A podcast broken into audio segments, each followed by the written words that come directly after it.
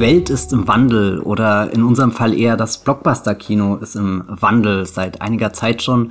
Beobachten wir hier im Wollmilchcast die Entwicklung des Blockbuster-Kinos seit den 90er Jahren. Wir haben da angefangen mit Terminator 2, einem der ersten großen Filme, die nicht nur Unmengen an Geld verschlungen haben in ihrer Produktion, sondern auch mit digitalen Effekten aufgewartet haben und damit eine Entwicklung angestoßen haben oder fortgeführt haben, die wir jetzt gerade hier in unserer Gegenwart im Jahr 2023 definitiv bei Filmen im Kino ähm, sehen, die, die im Blockbuster-Format daherkommen. Nachdem wir jetzt zuletzt sehr viel in den 90 Jahren unterwegs waren, der letzte Film war die Mumie, falls ihr euch erinnern könnt, darüber haben wir im letzten Jahr noch gesprochen, springen wir jetzt in ein neues Jahrtausend, in die 2000er und welcher Film ist dafür besser geeignet als Der Herr der Ringe, die Gefährten.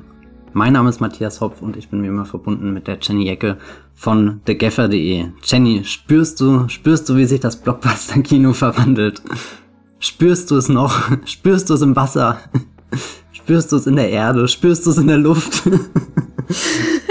ich spüre es überall und ich habe es auch damals überall gespürt, als ich viermal im Kino war, im UCI Gera, um der Herr der Ringe, die Gefährten zu schauen das ist eine Erfahrung, wo ich unglaublich neidisch bin, weil ich glaube, es muss wirklich ein, ein Wahnsinnsmoment gewesen sein, einfach im Kino zu sitzen und das dort zum ersten Mal zu erleben und nicht wie ich damit einfach aufzuwachsen und zu denken, jo, das ist halt selbstverständlich. Und dann guckst du alle anderen Filme und denkst, es ist überhaupt nicht selbstverständlich. Aber ich glaube, das ist auch ein guter Punkt, über den wir hier im Lauf des Podcasts reden können. Vielleicht äh, noch ganz kurz vorweg eine obligatorische Spoilerwarnung. Falls ihr äh, diese äh, Filmtrilogie von Peter Jackson noch nicht gesehen habt oder euch nicht mit der zugrunde liegenden Buchvorlage von J.R.R. Tolkien, J.R.R. Tolkien, nicht J.R.R. Tolkien, J.A. Tolkien. Das ist immer das, wie ich es mir im Kopf denke, wenn ich den Namen schreibe. Und jetzt habe ich es irgendwie mal ausgesprochen. Denkst du auch immer J.K. Rowling? Nee, da habe ich komischerweise das J.K. drinne, weil es vielleicht auch nur zwei Buchstaben sind. Ich überlege gerade bei George R. Martin, denke ich, aber auch nicht G.R.R. Ja, das ist komisch, ich weiß nicht. Aus irgendeinem Grund denke ich J.A.A. Tolkien, aber für euch sage ich jetzt nochmal hier J.R.R. Tolkien. Falls ihr diese Bücher auch noch nicht gelesen habt, wir werden über so einige wichtige Stationen reden, die auf der Reise von Frodo und äh, Sam zum Schicksalsberg stattfinden. Und damit wünsche ich euch sehr viel Spaß bei dieser Podcast-Folge.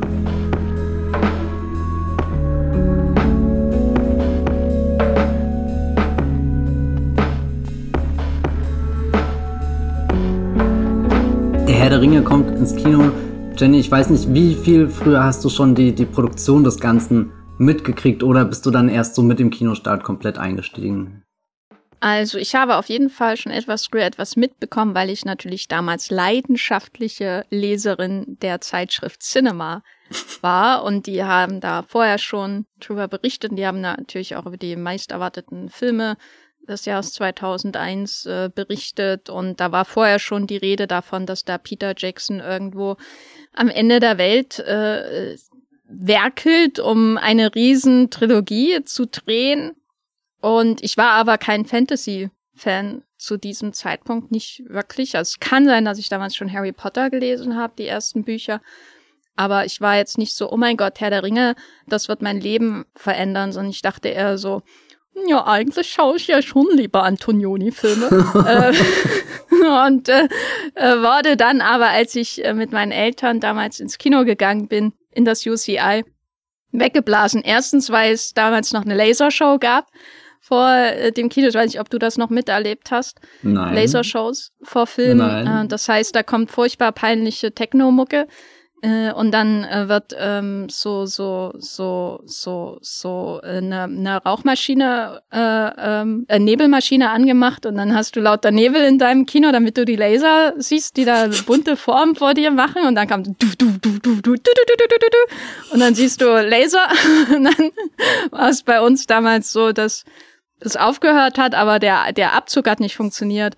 Das heißt, als dann ja, der Ringe losging mhm. äh, und die, die Galadriel-Stimme kam und äh, so, da war das komplette Kino noch vernebelt und das hat sehr gut dazu gepasst.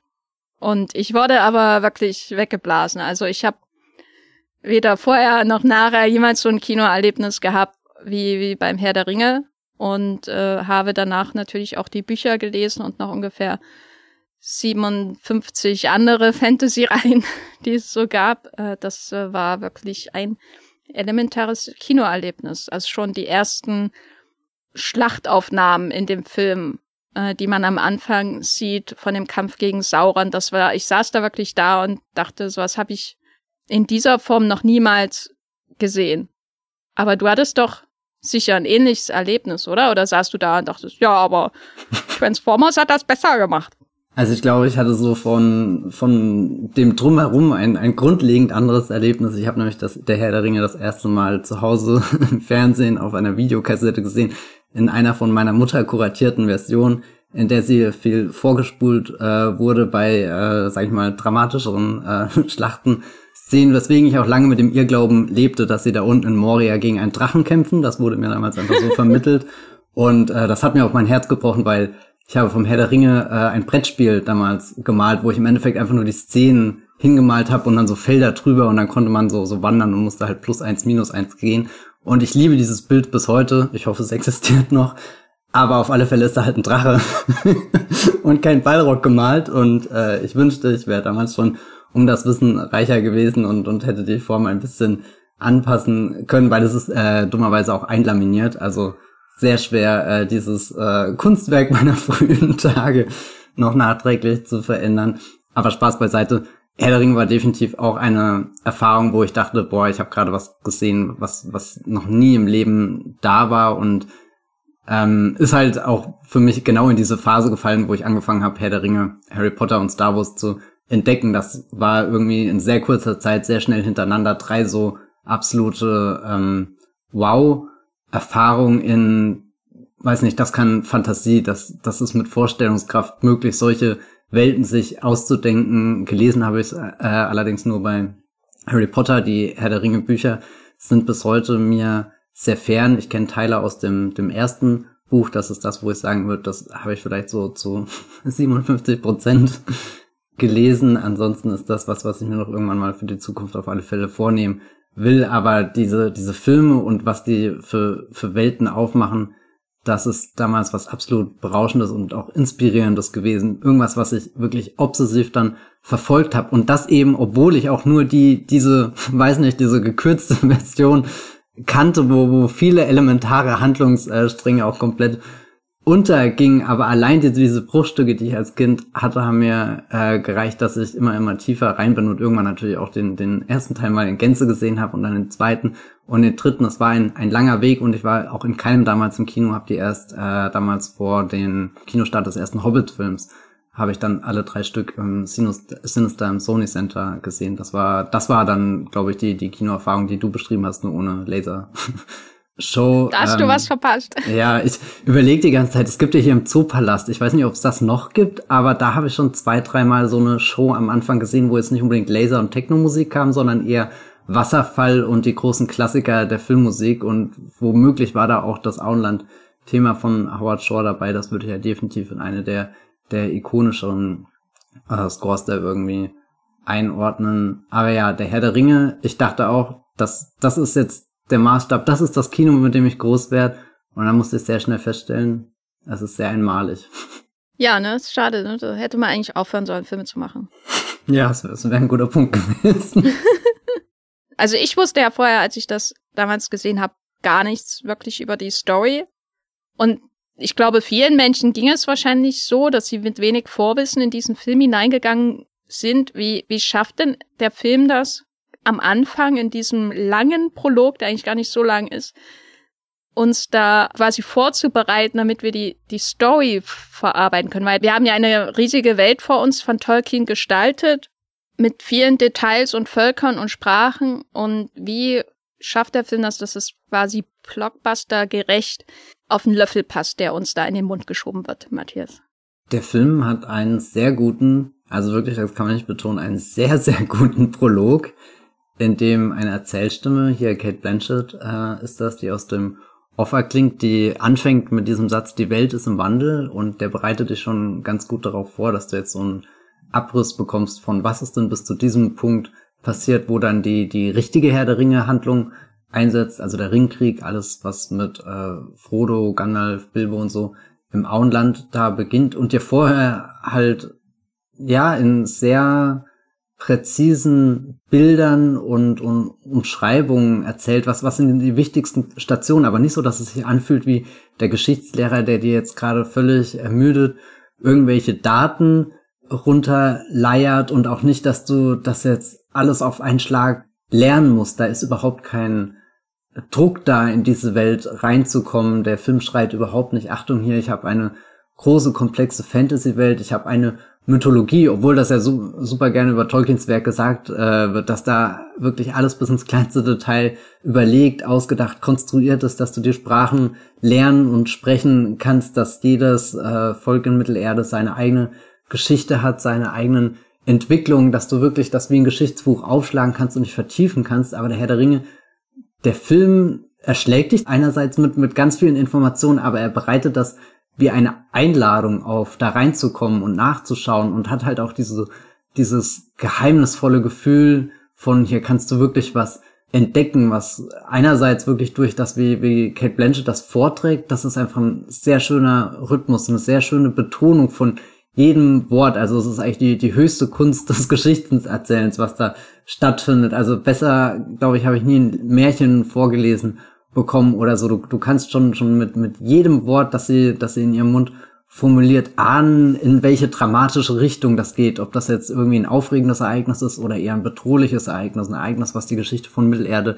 in die Dunkelheit äh, gestürzt hat oder etwas, was irgendjemanden da Hoffnung in dieser Fantasy-Welt gegeben hat. Und dann kommen dazu halt Bilder, die dir so, so ein paar Anhaltspunkte geben, so, so ein paar visuelle Hints, schon, wie, wie sieht das ungefähr aus? Was haben wir da für Wälder? Und dann ist es nur eine Figur, die irgendwie durchreitet und du hast das Gefühl, du könntest das jetzt auch kurz anhalten, diesen ein Frame, und könntest dich in nochmal einer ganz anderen, ganz großen Geschichte verlieren. Und dann ist da auch schon ein sehr schöner Ausgleich zwischen dem, was in meinen Augen die gesamte Herr der Ringe Trilogie von Peter Jackson ausmacht, der sehr gekonnte Wechsel zwischen wir führen euch ganz nah zu was ran. Wir schmieden jetzt zum Beispiel die Ringe, dann zeigen wir euch die drei Ringe, den Elben und so weiter. Ganz konkret diese Figuren, diese, diese Hände, die Finger, wo die Ringe aufgesteckt werden. Aber dann wird auch einfach mal äh, gesagt, und dann gab es hier das letzte Bündnis.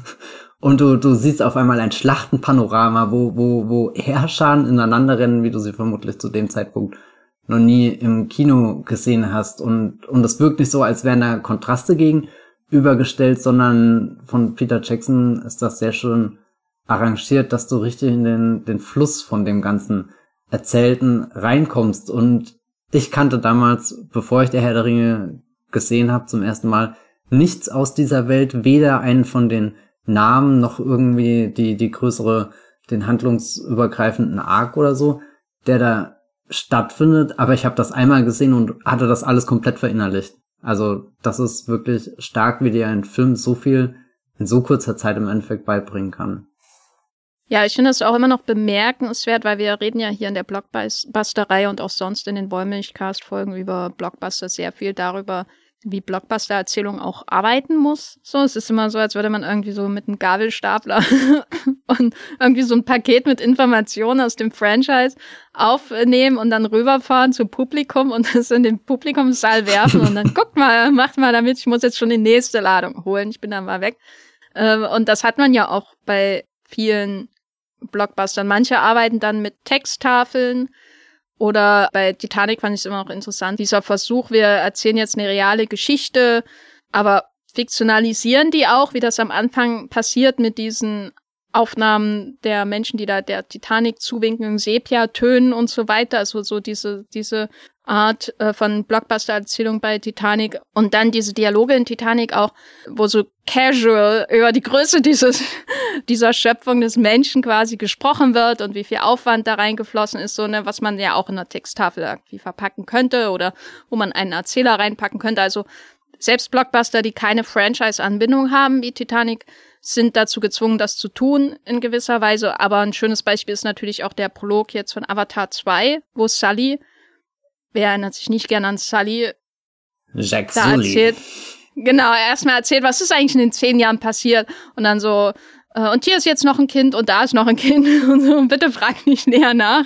Das sind die Informationen, die ihr jetzt braucht, damit ihr dieses folgende Spektakel erleben könnt, äh, korrekt sozusagen. Und der Herr der Ringe hat da ja äh, nichts weniger zu tun, als irgendwie die Geschichte von 2500 Jahren Mittelerde zu erzählen in acht Minuten oder so. Und ich finde das schon sehr, sehr schön, wie du das beschrieben hast, auch wie er das macht, weil das ja schon sehr episodisch ist. Man sieht keine kompletten Dialogszenen, sondern immer eher so Auszüge. Also zum Beispiel, wenn Isildur sieht, wie sein Vater auf dem Schlachtfeld stirbt. Man sieht nicht dieses, wir ziehen jetzt gemeinsam in die Schlacht und das und das und das. Man muss die Figuren nicht kennenlernen, ähm, um trotzdem den Verlust zum Beispiel für, für ganz kurze Zeit spüren zu können. Also wenn, wenn Sauron äh, Isildurs Vater tötet, was ich ehrlich gesagt jetzt noch trauriger finde, seitdem ich die Herr der Ringe-Serie gesehen habe. Ich mm. weiß nicht, mhm. wie es dir geht, weil ich der Vater von Isildur, Isildur ist mir völlig egal, aber der Vater von Isildur in der Herr der Ringe-Serie ist eine der coolsten Figuren ja, in ja. der Serie. Aber davon unabhängig weiß ich auch, dass es damals schon so absolut archetypisch war, was da gezeigt wird, ne, dass der dass Ritter in die Schlacht ziehen und du siehst deinen eigenen Vater auf dem Schlachtfeld sterben. Das hat ja der Herr der Ringe nicht erfunden. Das ist sowas leicht zu verständliches, aber es ist eben sehr effizient inszeniert. Du musst, wie gesagt, die Figuren nicht kennenlernen und verstehst sofort, was da passiert, was das für eine Bedeutung hat ähm, und warum er danach quasi motiviert, noch mehr motiviert ist, um Sauron zu töten. So, das ist ja eigentlich so ein kleiner Character-Moment mit einer Figur, die wir nur ganz wenig überhaupt in der Reihe kennenlernen und die vor allem ziemlich dumme Sache macht in der Reihe, in den paar äh, Szenen, die wir mit äh, Isildur haben. Ist aber halt, ja, erzählen. Schlaglichtartiges Erzählen, das haben wir dann ja auch mit der kompletten Handlung von der kleine Hobbit, die hier auch in diesem Produkt gepackt wird, um zum Wesentlichen zu kommen, äh, nämlich äh, 2500 Jahre war der Ring verloren und dann kam Gollum und dann äh, Bilbo, der ihn auf seinem eigenen Abenteuer gefunden hat. Da und da frage ich mich manchmal, ist das ähm, so Lightning in a Bottle, weißt du, also so dieses einmalige, kann man das eigentlich wiederholen, so zu erzählen? Also auf mir, mir kommt es so vor, wie es war nur damals möglich in diesem Raum, wo sie über das Drehbuch geredet haben, um sich das so zu überlegen, weil das ist genial. Andererseits, wenn ich mir den ganzen Film anschaue, habe ich schon oft das Gefühl, dass das Schlaglichtartige sowieso der Erzählmodus dieses Films ist. Es wird noch ein bisschen mehr ausgefächert später, aber so dieses Tempo, was der Film dann annimmt, passt ja eigentlich dazu. Ne? Wir springen ja auch dann von Ort zu Ort und äh, werden irgendwie immer bei Laune gehalten oder nah an der Geschichte gehalten, auch durch die vielen Großaufnahmen zum Beispiel, die in dem Film vorkommen, die uns immer wieder an diese Figuren heranziehen und dann sind wir wieder beim nächsten Ort und so weiter. Ich finde schön, dass du gerade dieses Lightning in a Bottle gesagt hast, weil das habe ich neulich hier Shoutout an den Pewcast. Da haben Sascha und Nikolas vor ein paar Wochen über die Herr der Ringe Serie geredet und eben auch sich dieser Frage gestellt, so was hat äh, der Herr der Ringe damals, wie, wie hat das funktioniert, was hat das bedeutet und da ist eben auch ganz oft dieses Lightning in a Bottle gefallen und ich kann es mir auch nicht besser erklären. Also wirklich so, keine Ahnung, die, diese drei Drehbuchautorinnen in einem Raum und dann die, die Umsetzung, weil du den, den Hobbit gerade explizit erwähnt hast. Der Hobbit besteht für mich aus drei Bildern. Gollum in seiner Höhle, den du da ganz klein siehst. Bilbo, der mit seinen Händen da im Dreck wühlt.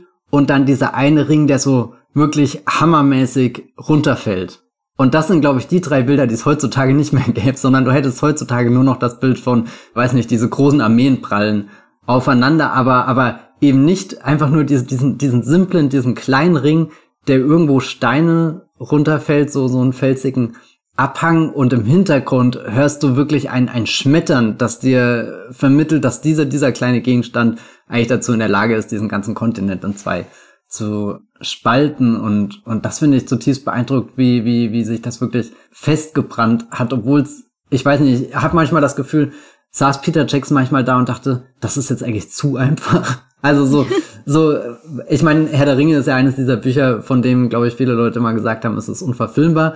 Ist natürlich jetzt schwer für mich, das zu behaupten, weil ich bin in einer Welt aufgewachsen, wo das schon sehr gut verfilmt wurde. Aber ich glaube, wenn man über die vielen äh, Animationsfilme, die es ja auch zu diesem Universum gab oder so, wenn man darüber kommt, äh, wird man da vielleicht auch anderer Meinung sein. Da habe ich längst nicht alles gesehen. Ich würde aber auch sogar behaupten, dass der Herr der Ringe, den Peter Jackson gedreht hat, nicht möglich gewesen wäre, wenn es vorher nicht schon diese Annäherungsversuche auf der Animationsebene gegeben hat, weil ich kenne jetzt zum Beispiel den Der Herr der Ringe Zeichentrickfilm aus Ende der 70er ist der, glaube ich. Und der hat schon viele Momente drinne, die ich meine bei Jackson wieder zu erkennen in ihrer grundlegenden Gestaltung, wie man sich eben der Fantasiewelt von Tolkien annähern kann. Also ich würde ihm da jetzt nicht irgendwie ein Plagiat oder sowas vorwerfen wollen, sondern eher, er baut eben auf dem, wie sich das das erste Mal jemand versucht hat zu visualisieren, beziehungsweise visualisiert, das ist ja teilweise auch schon früher in Zeichnungen und so weiter. Aber keine Ahnung, wie, wie bringst du Bewegung in die Sache? Oder ich denke da dann ganz oft an eben die Figur Gollum, die für mich schon nah an dem Zeichentrickfilm dran ist, wie sie dann später von Andy Serkis perfektioniert halt wird in die zwei Türme. Also ich, das ist eigentlich sowas, was mir schon lange vorgenommen habe, mal all diese Animationsfilme nochmal aufmerksam zu gucken, um, um so ein paar Parallelen in der, in der Visualisierung von Mittelerde ausfindig zu machen. Ja, man könnte sagen, dass von Illustrationen der Welt über Zeichentrickfilm bis zur Entwicklung der Technik, also dass einfach die Möglichkeiten erst entwickelt werden mussten, um das alles zusammenzuführen in gewisser Weise. Und das war eben äh, Ende der 90er, als die Dreharbeiten begannen, war das dann eben der Fall. Man muss Jackson aber auf jeden Fall lassen, dass die effiziente Informationsvermittlung am Anfang, was sehr trocken klingt, und der Anfang ist ja wirklich nicht trocken, funktioniert, weil er ein visueller Erzähler ist man könnte den Prolog auch ohne Kate Blanchetts Stimme verstehen, glaube ich. Davon bin ich fest überzeugt. Aber also ich finde diese Beschreibung. nein, aber ich finde die, äh, wie du ähm, das Finden des Rings durch Bilbo beschrieben hast, das, das zeigt schon genau, was visuelle Erzählung ist. Mhm, mhm so, mhm. also und was, was vielleicht auch in manchen Kreisen der Filmmacherei abhanden gekommen ist, weil man braucht eben nicht so viel an Bildern, weißt du, um, man muss nur wissen, was wichtig ist und der Rest wird ähm, quasi entschlackt. Und dann schaffst du das, diese Geschichte in drei Bildern zu erzählen oder in vieren. Und das reicht dann, weißt du, du musst nicht am Anfang alles erzählen über Bilbo, weil du hast ja den ganzen Film Zeit, um noch ein bisschen mehr über Bilbo zu erzählen. Am Anfang geht es ja erstmal um die Logistik des Ringes. So, mhm. wie ist er erschaffen worden? Ich liebe äh, das, die Logistik. Sauron, wie hat Sauron ihn verloren? Und das ist eben das sehr fokussierte, sehr äh, effiziente Erzählen. Also einerseits lernst du am Anfang alle relevanten Völker kennen, die es in Mittelerde gibt. Du lernst dass es da eben den Bösewicht dieser ganzen Reihe gibt. Das lernst du natürlich auch. Du hast auch eine Ahnung davon, wie er aussieht, aber hast trotzdem nicht so richtig was Greifbares, wie er aussieht, was sehr wichtig ist. Du lernst natürlich Gollum kennen, der wichtig ist für die spätere Story und, und Bilbo. Aber vor allem geht es natürlich auch um, um das, was im Titel dieses Films steckt. Ne? Also wir reden ja oft darüber, wie Blockbuster die Essenz, aber überhaupt Filme, aber eben auch Blockbuster die Essenz ihre, ihre ganzen Geschichte schon am Anfang haben. Und der Herr der Ringe hat natürlich so die Aufgabe, also die Gefährten hat natürlich so die Aufgabe, quasi Essenz der ganzen Reihe von drei großen Spielfilmen in die ersten zehn Minuten zu packen. Und das sind, das schafft er ja schon sehr gut, indem er eigentlich so den Geschichtsabriss mehr zeigt, als dass er ihn äh, äh, verbal erzählt. Auch wenn natürlich erzählt wird, das Zeigen ist das das Wichtigste. Und wir lernen alles Relevante eigentlich. Wir wissen alles, wie, wie der Ring dahin kam, wo er hinkam, welche Bedeutung er hat. Allein diese, die Szene, wo, also ich finde das immer so ein bisschen lame auch, aber die Szene, wo, wo äh, man die Schlacht sieht und erst sieht man, wie Menschen normal kämpfen oder Elben oder was weiß ich gegeneinander kämpfen. Und dann sieht man, was der Ring Sauron für eine Macht gibt. Was erstmal irgendwie lame ist, weil das siehst du in jedem Rollenspiel, ne? Wie er die Leute mit seiner Keule quasi so wegpustet und nicht nur totschlägt, so wie, wie wenn Aragorn in Kampf zieht zum Beispiel. Aber das ist auch wichtig, weil du die Größenverhältnisse literally kennenlernst. also du weißt, was Sauron für eine Gefahr ist, wenn er diesen Ring hat. Ähm, und das wird alles innerhalb von wenigen Minuten erzählt. Und das ist ja bemerkenswert. Und ich habe auch keine Parallele in unserer Reihe bisher, wo das so effizient erzählt wird. Also James Cameron neigt ja eher zu, finde ich, zu so, so in den Filmen, über die wir gesprochen haben, also Terminator 2 und Titanic, so, so auch so metaphorisch aufgeladenen Anfängen, die dir Informationen vermitteln, aber es ist auch so, so eher so das große ikonische Bild und dann lernst du dann den Rest in den späteren in dem späteren Film kennen. Und GoldenEye hat natürlich den brillanten Einstieg, aber das ist auch so wieder eine ganze Sequenz, ne, die, die da stattfindet. Jurassic Park ist, finde ich, interessant, aber das ist auch wieder eher so eine Aneinanderreihung von verschiedenen Sequenzen, beziehungsweise wenn man nur über den Raptor am Anfang spricht, ist es ja auch wieder nur eine Szene so. Also es geht nicht darum, große, große Entwicklungen, die vorher passiert sind oder so, zusammenzufassen, sondern du hast eine Szene, wo du alles weißt darüber, was passiert, wenn Dino außer Kontrolle gerät, sozusagen. Und die Folgen, die das hat.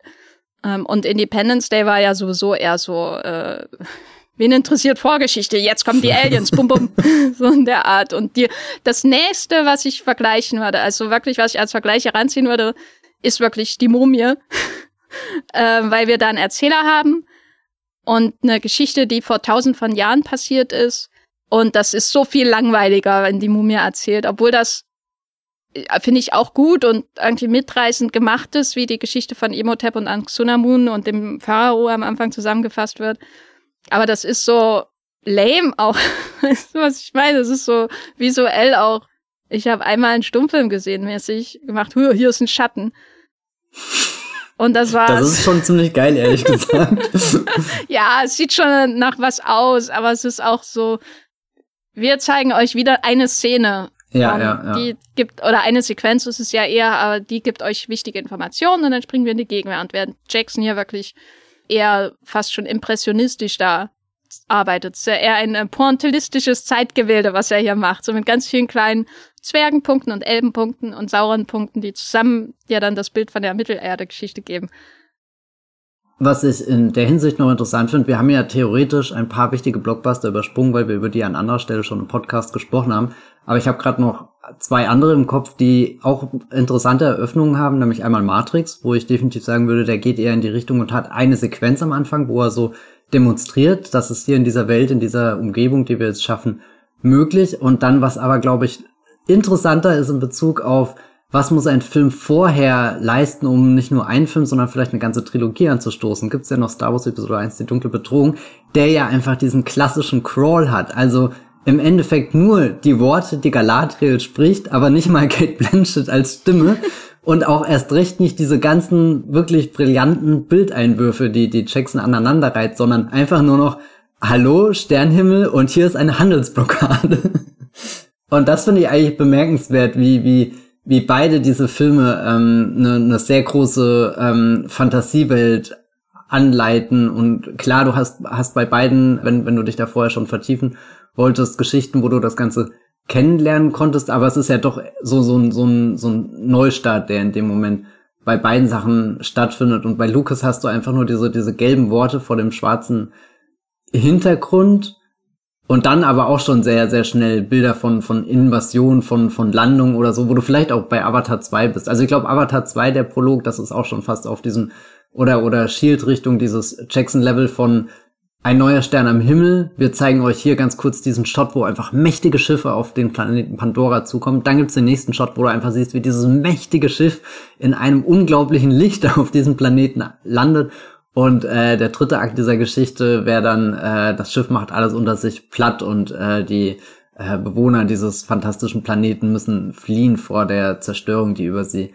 herfällt. Also da, da ist äh, Cameron für mich schon an diesem, diesem sehr über äh, ganz konkrete Bilder erzählen, die jetzt nicht besonders einfallsreich sind, aber trotzdem unglaublich in ihrer Wirkung. Und über was ich gerade auch noch nachgedacht habe, ist, dass der Herr der Ringe-Prolog eigentlich ein sehr schönes Beispiel für das Verhältnis zwischen Film und Buchvorlage ist, weil alles, was ich über Tolkien weiß, und da kommt wieder mein gefährliches Halbwissen ins Spiel, weil ich eben nicht alle seine Bücher gelesen habe, aber eben das, was ich aus dem Herr der Ringe 1 kenne, sind ja ganz viele intensive Beschreibungen von Stammbäumen, von Dingen, die du über Hobbits wissen musst, bevor überhaupt dein Abenteuer losgeht. Also du, du wühlst dich wirklich durch Seiten von Seiten mit äh, Umschreibungen und Details eben das, wo Jackson ganz klar sagt, nee, wir haben ja den Film und der Film ist eine ganz andere Form. Wir haben hier nämlich, äh, weiß nicht, die Zeit, mit der wir viel aktiver spielen können. Wir haben ja nicht nur, nur ein Bild, was du anschaust, sondern eben, keine Ahnung, eine, eine Sequenz,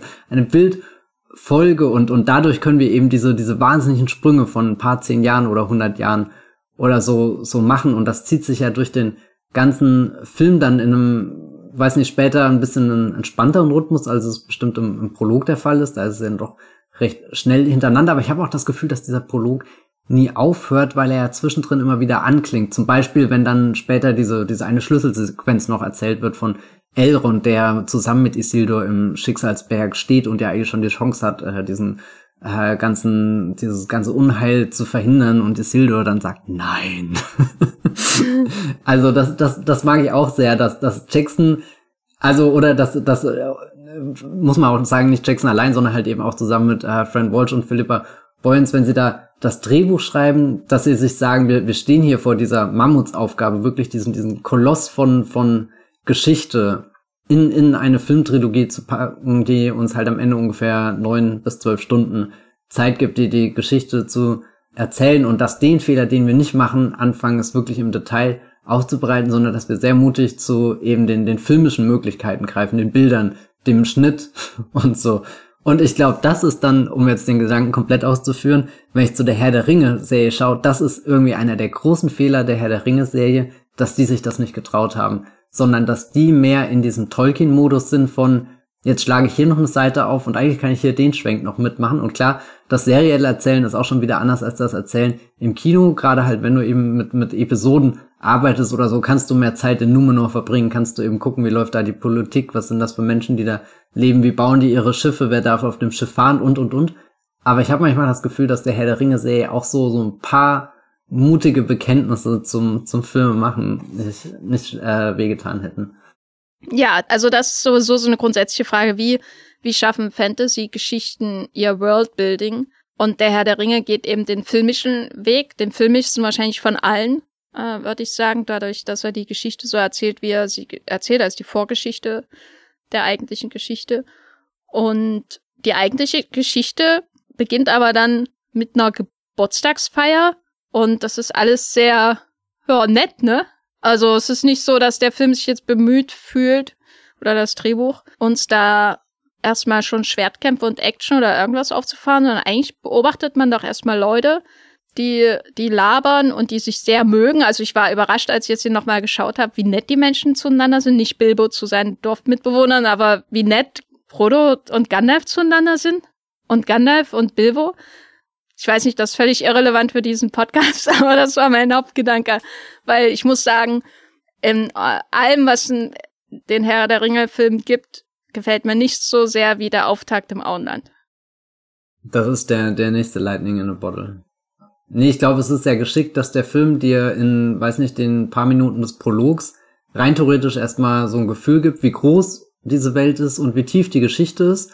Und der Gedanke wird ja im Endeffekt auch aufgegriffen mit dem ersten Moment im Auenland, das ist ja ein Wiedersehen von Frodo und Gandalf, der uns schon ganz beiläufig signalisiert, okay, die sind sich schon mehrmals über den Weg gelaufen, so wie die eben aufeinander zugeben, äh, kommt diese Freundlichkeit, die entsteht ja nicht von, die kommt ja nicht von irgendwo, sondern da, da ist ja definitiv mal ein, ein Grundstein für diese Freundschaft gelegt äh, worden. Aber dass du eben dieses Entspannte hast, auch dieses Friedliche, du bist weit weg von dem ganzen Krieg und dem Drama, von dem du gerade erfahren hast. Also würdest dich ja wundern, dass das irgendeiner dieser, dieser Hobbits was Garstiges mit einem Ring vorhaben könnte, bis du dann irgendwann Bilbo siehst, der komplett aus der Haut fährt.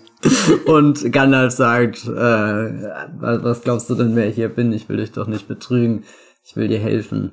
Ähm, auch eine ganz schöne Szene, wo, wo auch filmisch sehr gut umgesetzt wird. Aber nee, dass, dass, dass es Peter Jackson da auch wieder wirklich elegant gelingt, den Film auf so einen, so einen, so einen, so, so einen, einen Grundpol irgendwie zu bringen, der dir vermittelt und ab jetzt entdeckst du nur noch mehr von dieser Welt. Weißt du, das Auenland ist das gemütlichste, das heimeligste, was du in Mittelerde kennenlernen wirst. Und dann fängt eine Reise an, wo wir noch so viele verschiedene Orte äh, angucken und erforschen und erkunden, in denen vielleicht untergehen oder irgendwie aus denen fliehen müssen, rauskommen, müssen die alle irgendwie eine eigene Visualität haben, eine eigene äh, Musik auch haben, durch die sie de definiert werden. Und trotzdem hast du dieses, dieses Auenland als, als Homebase, zu der du immer wieder zurückkehren kannst, wobei das auch nicht ganz wahr ist, weil das Auenland ja eigentlich wirklich die Rahmung der ganzen Geschichte ist. Du bist da am Anfang und am Ende, aber du spürst es immer wieder, weil es halt durch die Hobbits wieder auflacht, äh, äh, aufwacht, durch die, die äh, Visionen, die eingestreut werden durch die das Auenland-Thema, das das eben in Verbindung mit Frodo Sam und so immer wieder erklingt, wenn sie am Ende im Schicksalsberg äh, sind, der ja wirklich das komplette Gegenteil von diesen grünen, schön friedlichen Hügeln sind, weißt du, wo, wo die Menschen im Einklang mit der Natur, mit sich selbst äh, leben, wo alles sehr einfach, sehr, sehr langsam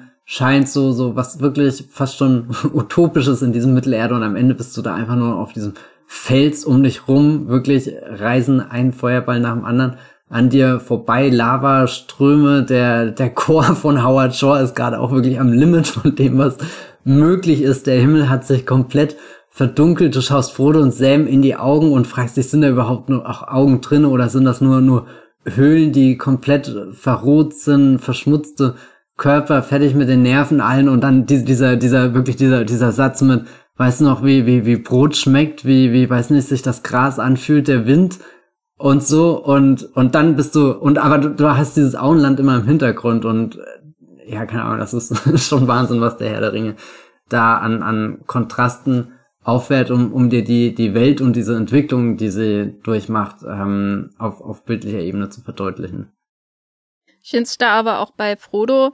interessant dass er so ein bisschen äh, auch ein klassischer Post-80s Blockbuster hält ist. Also wir haben ja schon bei Terminator 2, glaube ich, darüber gesprochen, dass die 80er Jahre das Kind und den Jugendlichen in die erste Reihe gestellt haben, weil wenn wir die ersten Blockbuster anschauen, sowas wie ähm, Der Weiße Hai oder äh, Unheimliche Begegnung oder Superman zum Beispiel auch, da sind das immer recht erwachsene äh, Menschen, die die Hauptrolle spielen, meistens auch sehr maskuline Männer, sage ich mal. Superman ist natürlich das beste Beispiel, aber zum Beispiel auch ähm, ähm, Harrison Ford in Indiana Jones könnte man nehmen. Und so eine der Ausnahmen, würde ich noch sagen, war äh, Luke Skywalker, zumindest in eine neue Hoffnung. Aber dann die 80er, die haben irgendwie Luke, Skywalker dann noch jünger gemacht, sozusagen, äh, gerade so mit den Fokus auf äh, Vorstadt. Teenager, die haben quasi Luke Skywalker in jeden einzelnen äh, Film gepackt, außer vielleicht Ghostbusters. Ghostbusters ja dahingehend eher oldschool, aber zum Beispiel Zurück in die Zukunft ähm, und die ganzen Emblem-Filme, die, die es gab, bis hin zu sowas wie Goonies oder so. Und das führt eben dann auch dazu, dass der Terminator ähm, nicht mehr allein äh, herumzieht, sondern und auch nicht nur eine Frau die Hauptrolle spielt wie in Terminator 1 oder äh, Frau und ein gleichartiger Mann, halt Kyle Reese ähm, noch dazu, sondern dann eben auch ein Terminator 2 dann, der John Connor dazu ist. Eine Lösung, die James Cameron bekanntlich für jedes seiner Sequels verwendet. Ein Kind muss auch noch rein. Ähm, und ja, das ist, ist ja eigentlich schon angelegt bei Tolkien, aber ich habe das Gefühl, dass Frodo im Film noch ein bisschen jünger wirkt durch das Casting von Elijah Wood als vielleicht auf der, der Buchseite. Aber es bewegt sich schon in dieser Tradition, dass wir hier einen ungebundenen, relativ jungen Menschen als Hauptfigur haben, der auch noch nicht irgendwie ähm, Beziehung zu Frauen hat. Also der Einzige, der es hat, ist ja Sam. Das finde ich auch mal so bezeichnend, dass das ähm, bei Sam schon im ersten Film so angedeutet äh, wird. Äh, der wirkt ja auch ein bisschen älter als Frodo. Und Frodo ist einfach so ein ein Surrogat des Teenie-Publikums im Grunde, das uns da am Anfang vorgestellt wird. Und dann kriegt er noch seine Guni-Freunde. Und das finde ich immer so lustig, weil es, Buch, es stammt ja letztendlich irgendwie auch alles aus seinem Buch äh, von Tolkien, das schon viel, viel älter ist als das Blockbuster-Kino. Äh, aber trotzdem passt es genau in dieses Schema rein, weißt du? Dieses, dass man noch Mary und Pippin hat, die die auch in Stranger Things mitspielen mhm, könnten. Mhm. Muss man ja mal so sagen, wie, wie es ist. Und, und Sean Astin äh, ist war der Einzige, der in allen dreien dabei war. Ja, ja. Na, ich habe ähm, da auch gestern ein bisschen drüber nachgedacht, wer für mich so die leitenden Figuren sind. Also die Leidenden und die Leitenden. und Frodo ist der, der, der perfekte Einstiegscharakter, um diese ganze Welt kennenzulernen. Und ähm, mein Rewatch bin ich gestern Abend bis Teil 2 gekommen und da saß ich nach dem zweiten Teil äh, da und denke mir eigentlich, Teil 2 ist eigentlich der, wo Frodo erst so richtig interessant als Figur auch wird und nicht nur eben als dieser, dieser Surrogate-Charakter, aber ich habe überhaupt kein Problem damit, dass er das ist, weil ich auch viele von seinen er ist jung und stürzt in dieses Abenteuer und stirbt halt gleich ungefähr bei der ersten Begegnung mit den Ringgeistern. Und so geht's mir halt auch, wenn ich den Herr der Ringe schaue, weißt du? Ich bin jung, stürze mich da rein in die Welt und auch fast schon ein bisschen puh, was hier alles passiert und ich brauche dann auch diese Verschnaufpause und Bruchteil, das ist fast so wie, als fängt dich die Geschichte auch irgendwie als, als, äh, als Lesender oder als Zuschauender auf und bringt dich nochmal kurz zurück mit, okay, aber du erinnerst dich ja noch an Bilbo, aber Achtung, Bilbo ist auch ziemlich gefährlich, äh, wenn, wenn er hier nochmal den, den Ring sieht. Und das ist noch nicht das Ende der Reise. Es fühlt sich gerade an, als haben wir schon zu dem Zeitpunkt einen ganzen Film erzählt. Und der Herr der Ringe ist ja auch schon bestimmt bei eineinhalb Stunden angekommen, bis die dann in Bruchteil sich zu den Gefährten formatieren. Und aufbrechen. Also eigentlich könnte man da ja auch schon schon Film 1, Buch 1, äh, es ist ja, Herr der Ringe hat ja seine sechs Teile. Ich weiß nur nicht, wo der erste jetzt wirklich aufhört. Also es ist schon sehr zufriedenstellend, was du, was du bis an diesem Punkt erfährst und dann kommt aber trotzdem nochmal dieser, dieser zweite Call to Adventure sozusagen. Also das war jetzt nur das Warmlaufen, das war so, so der Testrun. Jetzt habt ihr mal geschaut, wie weit ihr euch über die Grenzen eurer Heimat hinauswagt, aber mit, mit 50 weiteren Kilometern ist es nicht getan. Wir müssen jetzt noch hier über den Pass des Karadas oder vielleicht durch die Minen von Moria haben dann noch zwei völlig neue äh, Länder, die wir kennenlernen. Rohan, Gondor mit eigenen Kulturen, die, die Elben sind auch überall dazwischen und dann, dann ganz weit weg kommt erst dieses Land, was eigentlich kein Land mehr ist, sondern einfach nur noch undefinierbarer Haufen an Schutt und Finsternis. Das ist schon sehr, sehr eindrucksvoll gelöst. Wo, was ich gerade nochmal sagen wollte, ich finde die Beobachtung sehr gut mit äh, diesen, diesen Bezug zu, wir haben diese, diese, diese kindliche Figur im Zentrum und wir haben auch diese, diese, diese ältere, weise Figur oder die, die definitiv schon mehr durchgemacht hat. Ich weiß jetzt nicht, ob sich Ian McKellens Gandalf als Terminator qualifiziert, aber er ist vermutlich am ehesten die Figur, die ich in diese Position rücken würde. Aber im Gandalf ist der T800 und äh, Saruman ist der T1000. Oh ja, ja, auf alle Fälle. Und dann haben wir aber mit Herr der Ringe wirklich den ersten Film, der wirklich so komplett in diese Ensemble-Richtung denkt. Also ich glaube, Titanic hat auch schon ein sehr großes Ensemble, aber es ist jetzt nicht unbedingt so, dass ich mir Billy Zane Actionfiguren kaufen würde. Ich glaube. Nicht? Ja, also ich, Billy Zane. Würde ich mir sofort kaufen.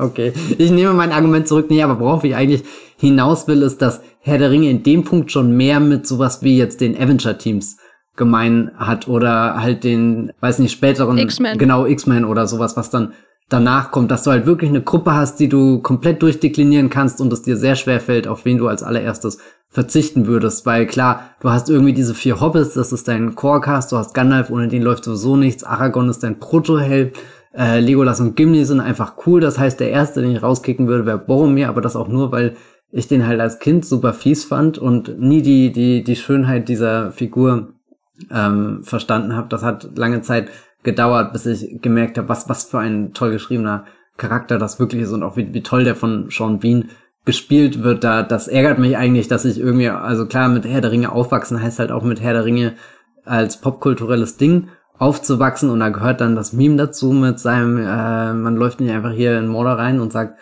Hallo und und auch irgendwie dieses Ding, dass ja schon Bean spielt immer den Bösewicht, der am Ende stirbt, das das hat dem Ganzen nicht gut getan, dass dass er da irgendwie als als Schauspielerfigur in dem Film von außen in, in so eine Ecke gedrängt wurde. Und das, das ist was, was mir mit jedem Rewatch immer mehr Spaß macht, den, den Boromir zu entdecken und, und die Tragik seiner Figur, diese, diesen Moment, den er am Ende mit Aragorn hat, wo Aragorn sagt, ich habe ihn ziehen lassen, den, den Frodo und, und Boromir dann sagt, ja, das ist das, was ich nicht konnte.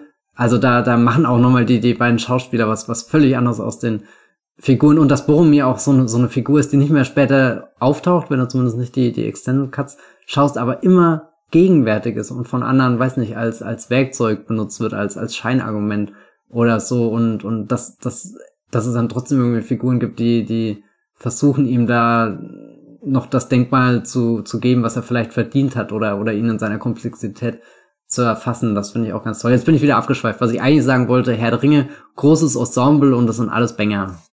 Da würde ich auf jeden Fall einstimmen in diesen Chor, aber ähm, ja, also ich finde so die, die Figurenstruktur, wenn ich mir so die Liste an Blockbustern anschaue, die wir uns gemacht haben, um zu überlegen, über welche reden wir in dieser Reihe und welche gab es eigentlich vorher, die erinnert mich ehrlich gesagt so an diese Katastrophenfilm-Blockbuster mhm, am meisten. Also an, oder erinnert mich an zwei Sachen. Einerseits an die ähm, Katastrophenfilm-Blockbuster, also damit meine ich sowas wie Jurassic Park, wo man keinen eindeutigen Helden hat, sondern eher mehrere Leute, wo man dann, so würde ich sagen, fünf herauskristallisieren kann, die eindeutige Sympathieträger sind, nämlich die drei coolen Erwachsenen und die zwei Kinder.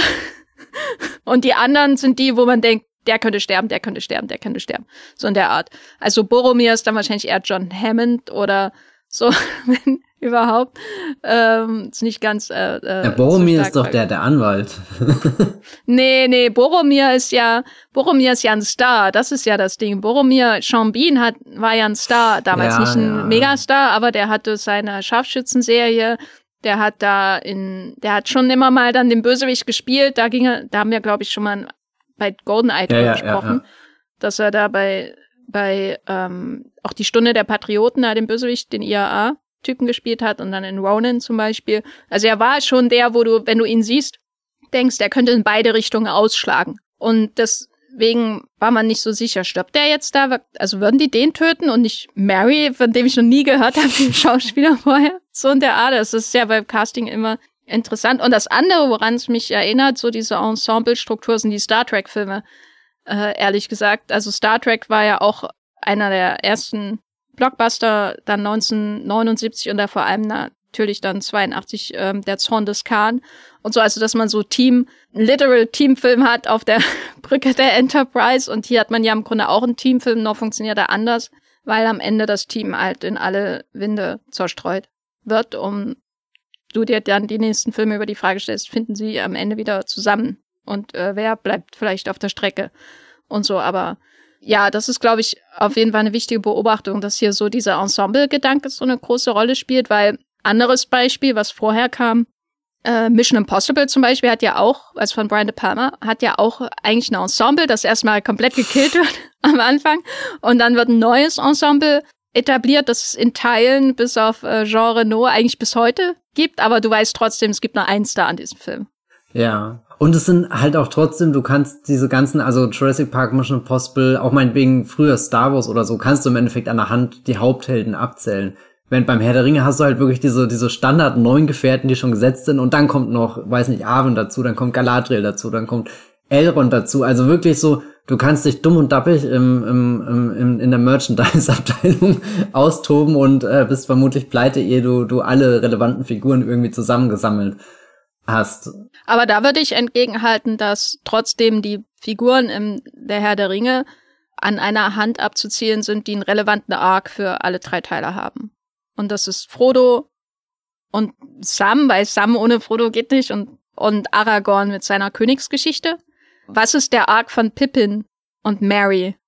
Was ist der Arc von Gimli, außer dass er sich mit Legolas anfreundet? Ich finde, das kannst du schon sagen, dass Frodo und Aragorn und vielleicht Gandalf, aber da Gandalf im ersten Teil schon stirbt, in Anführungszeichen, ist er auch nicht der, der Main Character, dass Frodo und Gandalf, äh, Frodo und Aragorn eigentlich die, die eigentlichen Helden dieser Geschichte sind, die einen klassischen Arc haben, wie man ihn in Geschichten allgemein erwartet. Also Frodo hat natürlich den klassischsten, er hat die literal Heldenreise, aber Aragorn hat diese Geschichte mit, er kommt da aus dieser Linie und äh, muss sich mit seinem Erbe auseinandersetzen. Und es wird ja in jedem Film angerissen und am Ende ähm, nimmt er die Last des Königseins dann auf sich sozusagen. Da kehrt der König zurück, könnte man sagen.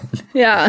Nee, da würde ich dir gar nicht widersprechen. Ich habe aber trotzdem das Gefühl, klar, also diese, diese Arcs sind, sind sehr ähnlich, aber ich kann mir den Herr der Ringe trotzdem nicht vorstellen, ohne diese vielen verschiedenen Stationen eben von, von äh, Mary und Pippin mitzugehen, von, von Legolas und Gimli, die auch immer irgendwie da drin rumwuseln. Also da fängt's mir, fällt's mir leichter bei, bei Star Wars, glaube ich, so, so ziemlich zügig, abgesehen vom Ker Kernteam, die, die anderen Jedis zum Beispiel abzukapseln, die in der prequel trilogie also so, so, selbst Mace Windu, glaube ich, wird mir leichter fallen, auszuklammern, als jetzt hier zum Beispiel äh, einen dieser, dieser Gefährten und ich glaube, da sind sie schon näher, also so klar, bei den Avengers hat auch nicht jeder seinen durchkomponierten Arc oder, oder jetzt bei den, den X-Men hast du dein, dein großes, hast du halt auch im Endeffekt Wolverine, äh, Xavier und, und äh, Magneto schon wieder in McKellen hier, was soll das? Ähm, Aber da kannst du zum Beispiel auch Rogue am Anfang. Ja, stimmt eigentlich, gell? Mit der die Geschichte beginnt ja. eigentlich. Ich, ich weiß nicht, ich habe gerade bei X-Men äh, lande ich immer oft bei Days of Future Past und das ist halt, glaube ich, eh der überladenste, was so die Figuren angeht, zumal du ja da wirklich jede Figur in, in Doppelbesetzung oder zumindest die wichtigen Figuren in Doppelbesetzung hast, aber ja gut, keine Ahnung. Also ich ja, also ich finde, Herr der Ringe folgt da schon dem Muster von Star Wars, beziehungsweise George Lucas hat J.R. Tolkien kopiert, ich weiß nicht. Äh, ist ja recht eindeutig, was zuerst da war. Ähm, Nämlich? Und zwar, dass äh, das das kann jeder für sich selbst entscheiden. ähm, also, weil für mich sind Mary und Pippin, so sehr ich sie mag, sind schon sympathische Versionen von R2D2 und C3PO. Oh, Nur mhm. wichtiger halt. Ich bin aber auch kein Fan, insbesondere von C3PO, den hasse ich wie die Pest. Wenn ich zurückgehen könnte, würde ich den aus allen Filmen löschen. Aber das darf man ja kein Star Wars-Fan sagen. Da sowas. drehen sich mir alle Schaltkreise gerade um. äh, aber wir können ja mal vielleicht weitermachen. Und zwar beginnt ja dann schon, obwohl wir diese Idylle des Auenlandes haben und alle Figuren kennenlernen und diesen Status haben mit, so könnte die Welt sein, wenn man nicht Teil der Geschichte ist. das ist ja eigentlich die, die Idee des Auenlands, wenn man erstens, wenn es Frieden gibt, aber auch wenn man nicht Teil der großen Weltgeschichte ist, dann lebt man so und dann kommt der Erste Weltkrieg beziehungsweise Sauron und ruiniert einem das Leben. Man hat ja relativ schnell dann trotzdem schon so die Parallelmontage, die das Gefahrmoment äh, einführt, also die beginnende Jagd der, der Ringgeister auf Frodo und man hat diese zwei Punkte, die sich irgendwann überkreuzen in meiner, beim zweitliebsten Moment der Reihe, nämlich wenn die da unter dem Baum sitzen und die Insekten alle rauskommen und so, ah, wie ich das damals im Kino so geil fand, die ganze Szene. Aber unabhängig davon ist das ja dann der Moment, wo das Element des Spektakels in die Story hineintrifft, wenn man Spektakel als Action versteht. Weil vorher hat man natürlich Feuerwerk und das kann man auch als Spektakel betrachten, aber ich sage mal, da sind keine Kämpfe zwischen Hobbits oder so, sondern man braucht den Antagonisten in der Geschichte, den wir vorher noch im Prolog kennengelernt haben, der jetzt seine Kräfte walten lässt und dadurch ähm, wird das Spektakel dieses Films möglich, was einerseits daraus besteht, dass Action in dem Film erzählt wird, durch Kämpfe, zum Beispiel, wenn dann auch Aragorn ähm, Teil der Geschichte wird, Verfolgungsjagden hat man ja und dann eben so ähm, Gruselmomente, das ist ja eben auch dieses, was da unter dem Baum passiert, während der, der Reiter da mit seiner Gammelhand äh, äh, sein Gammelpferd äh, äh, äh, da schnuppern lässt. Und, und dann hat man aber auch die Reise, die dadurch in Gang gesetzt wird, im Grunde. Also als Gandalf äh, merkt, was da für ein Ring ist, da hier kannst du nicht weiter Party machen im Auenland, da musst du losgehen.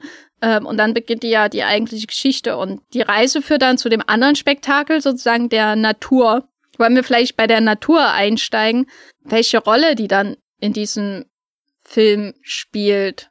Weil es ist ja schon, finde ich, bemerkenswert, dass, dass ein Film von 2001 100 Jahre nachdem der Zug eingefahren ist, dass der dich immer noch Landschaft begaffen lassen kann. Ne? Eigentlich war man doch damals schon so gesättigt und hat doch alles schon im Kino gesehen. Und dann denkt man, oh, Neuseeland.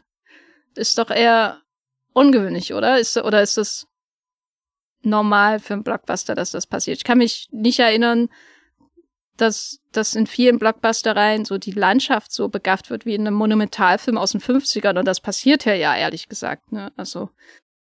Ja, und Monumentalfilm hat halt auch schnell diese typischen Monumentalschauplätze halt, wo du ganz klar weißt, okay, die sind halt schon in einer sehr langen Vergangenheit. Du hast halt auch Menschen in Sandalen, die meistens durchlatschen oder so. Also irgendwas, was die was dir signalisiert, da, da wird gerade in großen Bildern eine alte Zeit zum Leben erweckt, während, also ich will jetzt nicht sagen, dass das Auenland unsere Gegenwart darstellt, aber es hat doch nochmal einen anderen, also es ist eine andere Qualität von, von Bildern mit, mit eben dieser extrem abwechslungsreichen Umgebung, wo du halt von, von weiten Wiesen bis zu krassen Bergen kommst, wo du, wo du Wälder hast, wo du Flüsse hast. Also Neuseeland ist ja, glaube ich, einfach ein, ein sehr vielseitiges Land, was so die äh, Natur angeht. Und das schafft der Film auch wirklich zu jeder erdenklichen Minute irgendwie mit reinzubringen, dir nochmal so einen Ort zu zeigen, wo, wo du irgendwie staunst, wo du das Gefühl hast, da kann man sich irgendwie auch so einen Pfad verlieren. Da kann man auch irgendwo mal bis nach Mordor kommen, wenn man weit genug geht, wenn man irgendwie die abgesteckten Felder hinter sich äh, lässt. Und ich glaube, es ist nicht nur einfach die, dass er die Natur drinne hat, sondern er wirft, entwirft er da wirklich so eine, so eine ganz markante Filmsprache, die ich wirklich in allererster Linie mit dem Herr der Ringe verbinde. Und das ist jetzt schwer für mich immer zu sagen, weil ich halt, wie gesagt, bin mit dem Herr der Ringe aufgewachsen. Ich kann jetzt wenig immer über ein Kino davor reden. Also so weiß ich nicht, ob ich davor schon Filme begafft hätte. Ich suche jetzt aber gerade auch so in so ein paar 90er Blockbustern, die so von Natur leben und würde da vermutlich am ehesten bei Terence Malick landen und sowas wie Days of Heaven, wenn ich das damals schon davor gesehen hätte, wo ich mich unbedingt da hineingewünscht hätte, wie, wie, wie, wie wahnsinnig die Landschaft da gefilmt wird. Und, und Jackson hat halt ganz viele äh, Kamerafahrten mit Helikoptern, wo er seine Menschen umkreist und die dadurch, also dadurch ist immer irgendwie eine Bewegung in dem Film. Also das gilt gar nicht nur für diese riesengroßen Establishing-Shots, wo er so einmal die, diese, diese Kurve fährt und dabei immer näher kommt, dass er dir signalisiert, da, da, da ist die Welt im Wandel, da ist Bewegung, da ist eine Reise, da sind Gefährten aufgebrochen und äh, begeben sich irgendwie auf diesem Pfad der Ungewissheit, hoffen, dass sie da irgendwo an, ankommen, irgendwas, was wir auch bisher, also so groß und gigantisch diese Bilder gewählt sind, dieses, dieses Mordor ist ja trotzdem immer noch ganz weit fern und, und schwappt ja auch erst nach und nach wird ja dieser Film düsterer oder nähert sich der, der Mordor-Ästhetik an. Eigentlich im Endeffekt macht das erst der, der, die, die zwei Türme ganz am Ende, wenn es diese, diese eine Kamerafahrt gibt, wo du erst noch durch diesen etwas sehr kargen, trostlosen Wald mit, mit Frodo, Gollum und äh, Sam läufst und dann die Kamera so langsam hochgeht und ihr zeigt, und das ist jetzt das Land Mordor, wo die Schatten thronen. Und schau mal, wie riesig das ist, wie bedrohlich das ist und was für ein weiter Weg das auch noch ist. Aber ja, ich glaube, die, die Musik ist halt auch noch wichtig, weil die gibt dir mit jedem dieser, dieser großen Bilder, das Jackson zeigt, auch nochmal so, so ein Gefühl dafür, wie fühlt sich jetzt diese Welt an? Ist es dann eben später dieses etwas klagende Rohan-Thema oder dieses prächtige, stolze Rohan-Thema oder dann eben alle verschiedenen Musikthemen, die, die jetzt hier im ersten Teil zum, zum Einsatz kommen, halt am, am prominentesten das, das, das Gefährtenthema. Sobald die da einen Bruchteil aufbrechen und diese Montage, die du nachsiehst, wie sie, wie sie über Hügel laufen, dieser, dieser ganz ikonische Shot, wo du diese, diese Gefährtentruppe eins nach dem anderen da siehst, auch so ein Bild, wo ich mir manchmal denk, das ist zu einfach, aber das macht so brillant, so, weißt du, so, so, so ein Bild ähm, siehst du dann auch nur noch und denkst halt, okay, das ist eine Referenz auf, auf, weiß nicht, den Herr der Ringe entstanden und, und wenn dann die Speer daherkommen und sie sich in, in der Umgebung verstecken müssen und du einfach schon merkst, da, da ist dieser, dieser, dieser Fels, dieser Berg, den sie besteigen, schon, schon wirklich als, als Schauplatz so gut etabliert, dass die Figuren dann auch dahinter verschwinden können und du nicht das Gefühl hast, du schaust gerade einfach in eine leere Landschaft, sondern du schaust da in das Mittelerde rein, dass sie da gerade versuchen zu begehen. Das sind, ja, weiß nicht, also der,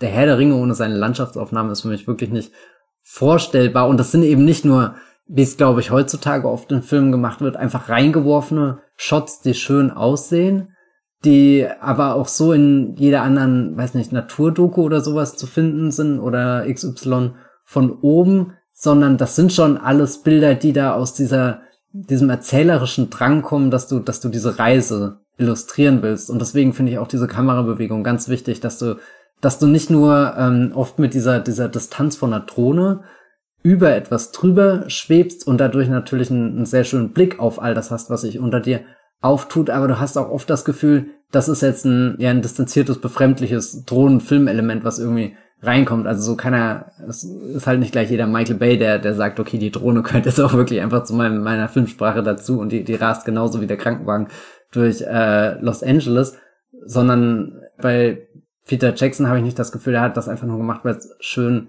aussieht, weil es irgendwie die Welt größer, erhabener macht, sondern weil, weil ich mit jedem dieser Bilder tiefer reinkomme in das Mittelerde und das ist absolut gigantisch. Ich frage mich, warum ich bis heute nicht in Neuseeland war, aber ja. Na, es ist weit weg. Ja, aber was man da, ja äh, glaube ich, noch äh, hinzufügen kann, ist, dass Landschaft, wenn sie dann auch wirklich mal für zehn Sekunden bewundert wird in Blockbustern, meistens als Handlungsraum primär vorgestellt wird. Also zum Beispiel denke ich jetzt an, an große Shots von Landschaft wie der Eisplanet in das Imperium schlägt zurück. Oder die diversen Wüsten und Monumente in den Indiana Jones Filmen, dem ersten und dem dritten. Oder ähm, hier, hier Wasser in Titanic. Ja, ja, ja. Landschaft halt. Ähm, aber Natur ist ja trotzdem da, manchmal mehr, manchmal weniger künstlich, aber was, glaube ich, bei, bei Herr der Ringe ganz wichtig ist für die Bedeutung der Natur, ist das Thema der Bücher, das in den Film transferiert wird, nämlich die Angst vor der Industrialisierung, die dann auch die Industrialisierung des Krieges ist und die, die Menschen ihres Naturdaseins beraubt. Die Menschen zerstören ihre Natur ja selber, deswegen hat man ja auch die, die umfangreichen Aufnahmen von Saruman, der die Bäume fällen lässt, um da seine Schmiede für die Urukai-Schöpfung und so zu schaffen. Also dieses, dieses, dieses Antinatürliche, was Saruman insbesondere treibt, versus diese, diesen, ähm, diesen Moment, wo man einfach eine Natur um der Natur willen sieht. Also, weil klar laufen die durch den Schnee, um irgendwann nach Moria dann zu gelangen, nachdem sie halt am, diesen einen Weg nicht nehmen können an den Bergen, äh, weil es ein bisschen windig ist, also. ähm, naja, und dann da bricht schon einiges runter. Also, also die, die Natur ist naturgemäß Teil ihrer Handlung, weil sie sie durchschreiten, um zu ihrem nächsten Zwischenziel zu gelangen. Aber die vielen, vielen Aufnahmen, die darin schwelgen, wie sie durchschreiten, die, die gehen ja weit darüber hinaus, um einfach nur Natur als Handlungsraum zu etablieren, der dann eine Rolle spielt, sondern es geht auch viel darum, einfach nur zu zeigen, was diesen Zivilisationen in Mittelerde gegeben ist, um das zu kontrastieren mit dem, was da kommt an Gefahr, nämlich äh, einerseits natürlich Saruman, der so die kleine Version von Sauron ist. Sauron macht das ja im großen Stil dann quasi in Mordor. Auf der einen Seite hast du das Böse, das ist das Naturvernichtende, das ist das, die Industrialisierung und der industrialisierte Krieg, daher ja auch wieder die Erinnerung an die Gräben des Ersten Weltkrieges, die, die Tolkien ja mitgenommen hat. Und auf der anderen Seite hast du das Auenland und äh, die Berge, den Schnee und äh, natürlich dann auch hier Lothlorien und so, was, was so die Natur verherrlicht, weil da ähm, bei dieser Sichtung muss ich auch ehrlich gesagt wieder sehr oft an Avatar 2 denken äh, was so die Grundthematik dieser beiden Franchises angeht. Die sind sich da, glaube ich, sehr ähnlich. und, und man könnte auch sagen, dass beide das sehr geil finden, wie die Natur zerstört wird. wenn sie es anschauen, oder? Also die, also die Transformation von Isengard ist ja schon so ein Moment. Ich habe zwar nie das Gefühl, dass die Sequenz für mich sagt, okay, das könnte mit Gesamtmittelerde passieren, obwohl es irgendwie der Hintergrundgedanke ist. Dazu sind diese ewigen Bergketten doch irgendwie zu, zu mächtig wirken, zu alt. Andersrum zeigt uns der erste Teil dann halt auch schon so ein Ort wie, wie Moria, der halt auch diese, diese Welt komplett ausgehöhlt hat und und es gibt ja auch einfach diesen einen Einsatz mit die Zwerge haben zu tief gegraben und nicht gemerkt, was sie geweckt haben in der Dunkelheit äh, oder wie er nochmal genau äh, heißt. Und das ist, weißt du, das ist so auch so ein Zitat, das könntest du hinstellen und ich habe Gänsehaut noch zehn Stunden später, weil ich mir überlege, was für Geschichten sind da möglich. Und, und das Tolle an der Moria-Sequenz ist ja auch irgendwie, dass sie über zwei Filme trägt, dass du, dass der zweite Teil damit einsteigt. Und da gibt's ja dann, also Gandalf und das Ballrock fallen runter im Kampf, er fängt sein Schwert und, und die kloppen sich da im freien Fall. Und das ist erstmal alles sehr, sehr in Close-Ups gefilmt und du bist mittendrin in dieser, dieser Action, wo wo es überhaupt keine Anhaltspunkte gibt. Also so, so, weiß nicht, Alice im Wunderland fällt den Kaninchenbau und das ist einfach völlige Eskalation und Feuer und Flammen. Aber dann geht äh, Jackson in so eine, so eine ultra-totale, wo er dir einfach ein, einen riesengroßen Raum zeigt, also der so tief ist, dass da noch nicht mal Zwerge hingegraben haben, wo, wo du einfach nur siehst, da, da sind, weiß nicht, irgendwelche alten Höhlstein und, und da ist dieser, dieser kleine Kanal, der sich öffnet, wo jetzt dieser, dieser Ballrock und dieser Gandalf, die eben noch in Close-Ups riesengroß gekämpft haben, also wo du richtig dieses Filmmonster gesehen hast, was alles verschlingen kann. Und das fällt dann wie so ein kleiner Funke in diese Dunkelheit und er erleuchtet diesen riesigen Raum, wo, wo unten so, so ein bisschen Wasser zu sehen ist und du hast das Gefühl, sie, sie sind da gerade wirklich in so, so eine alte Welt reingefallen, also so wie bei so einem Godzilla-Film, diese, diese Unterwelt oder, oder keine Ahnung, wie das da, oder Zwischenwelt. Ich wollte gerade sagen, der Godzilla von Gareth Edwards hat sein ganz ästhetisches Konzept auf dieses Ja, ja aber, also das, das ist so ein, ein starkes Bild, wie, wie, wie Jackson da, da eben durch, durch diese Landschaft, Umgebung, dir ein Gefühl gibt von, naja, das ist halt Mittelerde und diesen, diesen Prolog, den wir am Anfang sehr geschickt gestellt haben, wo wir ein bisschen versucht haben, äh, Gefühl für vergangene Zeit und, und Ereignisse in dieser, dieser Fantasiewelt zu geben. Das sind gerade die Schichten, durch die die durchgefallen sind und wir haben es nicht gesehen. Aber jetzt seht ihr, dieses Ballrock ist eigentlich nur dieser, dieser kleine Funken und, und setzt das mal irgendwie ins Verhältnis. Also das ist für mich eines der, der unglaublichsten Herr der Ringe-Bilder. Das ist jetzt doof, dass das der falsche Film ist, über den wir reden. Ja, ich wollte gerade sagen, wir müssen zurückkommen zu ja, unserem eigentlichen Aber ich musste Film. das nur erwähnen, weil das für mich auch nochmal so, so selbst nach 180 Minuten Herr der Ringe begafft Landschaften und du kriegst nicht davon genug, kommt der zweite Teil und liefert halt in den ersten zehn Minuten schon irgendwie noch ein Bild, was dem noch eins draufsetzen kann. Und es hört ja nicht auf. Es ist, glaube ich, der Herr der Ringe piekt erst, wenn die Leuchtfeuer entzündet sind. Dann habe ich das Gefühl, Jetzt habe ich wirklich diese Mittelerde-Karte vor mich ausgebreitet, habe verstanden, da ist das Auenland, da sind Gondor, da sind so und so. Jetzt habe ich das alles in mich aufgenommen und jetzt kommt die Endschlacht.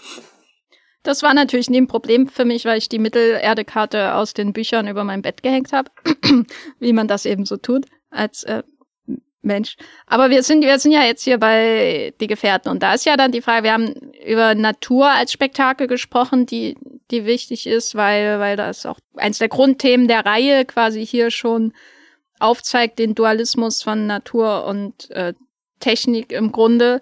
Moria ist ja dafür auch ein Exempel, ne? wenn der Mensch ähm, seinem Ehrgeiz nicht Einhalt gebieten kann, dann kommt nur Schlimmes dazu zu Tage. Ich finde es schön, dass du es als Ehrgeiz beschreibst. Naja, es geht ja um Reichtum ja, ja. letztendlich. Es geht um mehr haben. Saruman war nur äh, ein ehrgeiziger, missverstandener Zauberer. Ja, der wollte ja Macht haben. Ehrgeiz. Ja.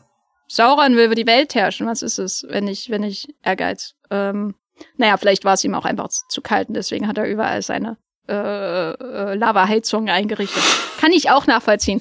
Aber ähm, wir, wir haben ja nicht nur die Natur, sondern wie schon vorhin äh, angemerkt, haben wir auch die, die Action in dem Film. Und das hatten wir ja schon im Prolog mit den Massenschlachten. Das wird natürlich dann in späteren Teilen dieser Reihe noch viel mehr ins Zentrum rücken. Aber ich finde schon im Prolog, was die Ästhetik von computerunterstützten Massenschlachten angeht, da sehr im Guten wie im Schlechten, vor allem im Schlechten einflussreich für das Blockbuster-Kino der nächsten 20 Jahre, denn so viel Zeit ist ja schon vergangen, seit der Herr der Ringe 1 ins Kino kam. Denn immer wenn ich darüber nachdenke, wo kommt die Blockbuster-Ästhetik von heute her, also so dieses, was die meisten Blockbuster aus den USA machen, gerade wenn sie auch Comic-Verfilmungen sind und Massenarmeen aufeinander einschlagen lassen und Roboter und ähm, Androiden und so weiter. Und dann lande ich immer bei äh, zwei Filmemachern, nämlich George Lucas und Peter Jackson. Und über George Lucas werden wir an anderer Stelle noch reden. Deswegen sind wir hier bei Peter Jackson angelangt, der an einem schuld ist, Matthias. Der ist an einem schuld. Der ist daran schuld, dass die Avengers-Filme nur noch auf einer Wiese stattfinden, wo sich Leute den Kopf einschlagen und du die Aliens nicht mehr erkennst. Der ist daran schuld einfach, dass das alles den Bach runtergegangen ist. Ich weiß nicht, ob ich zwei Podcasts hintereinander ertrage, wo du einfach zwei meinen Lieblingsregisseuren dir schuld. Das Gute ist ja, dass der nächste noch nicht George Lucas ist. Ah ja, okay, aber, aber wir kommen dazu. Mich würde interessieren, wem du mehr Schuld zuschiebst. Naja, ich glaube grundsätzlich wahrscheinlich George Lucas, aber bei George Lucas würde ich immer entgegenhalten, dass es nicht geil aussah wie ihm, als er damit angefangen hat.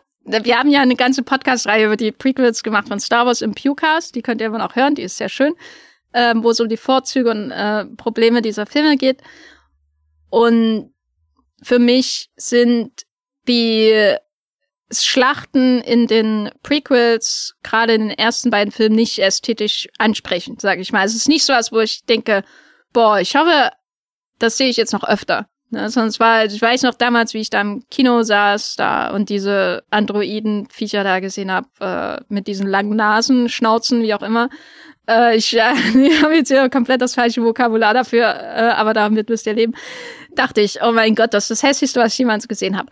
Und bei Herr der Ringe, ne, da muss ich ja immer sagen, da bin ich ja selbst mit Schuld. Ne? Als ich den Prolog gesehen habe, dachte ich, oh geil, und also ich bin ja auch viermal ins Kino gegangen, um nochmal den Prolog und das Auenland zu sehen. Ne? Der Rest des Films, den mag ich auch. Bist du, aber bist der Prolog schon mal nach dem Auenland rausgegangen?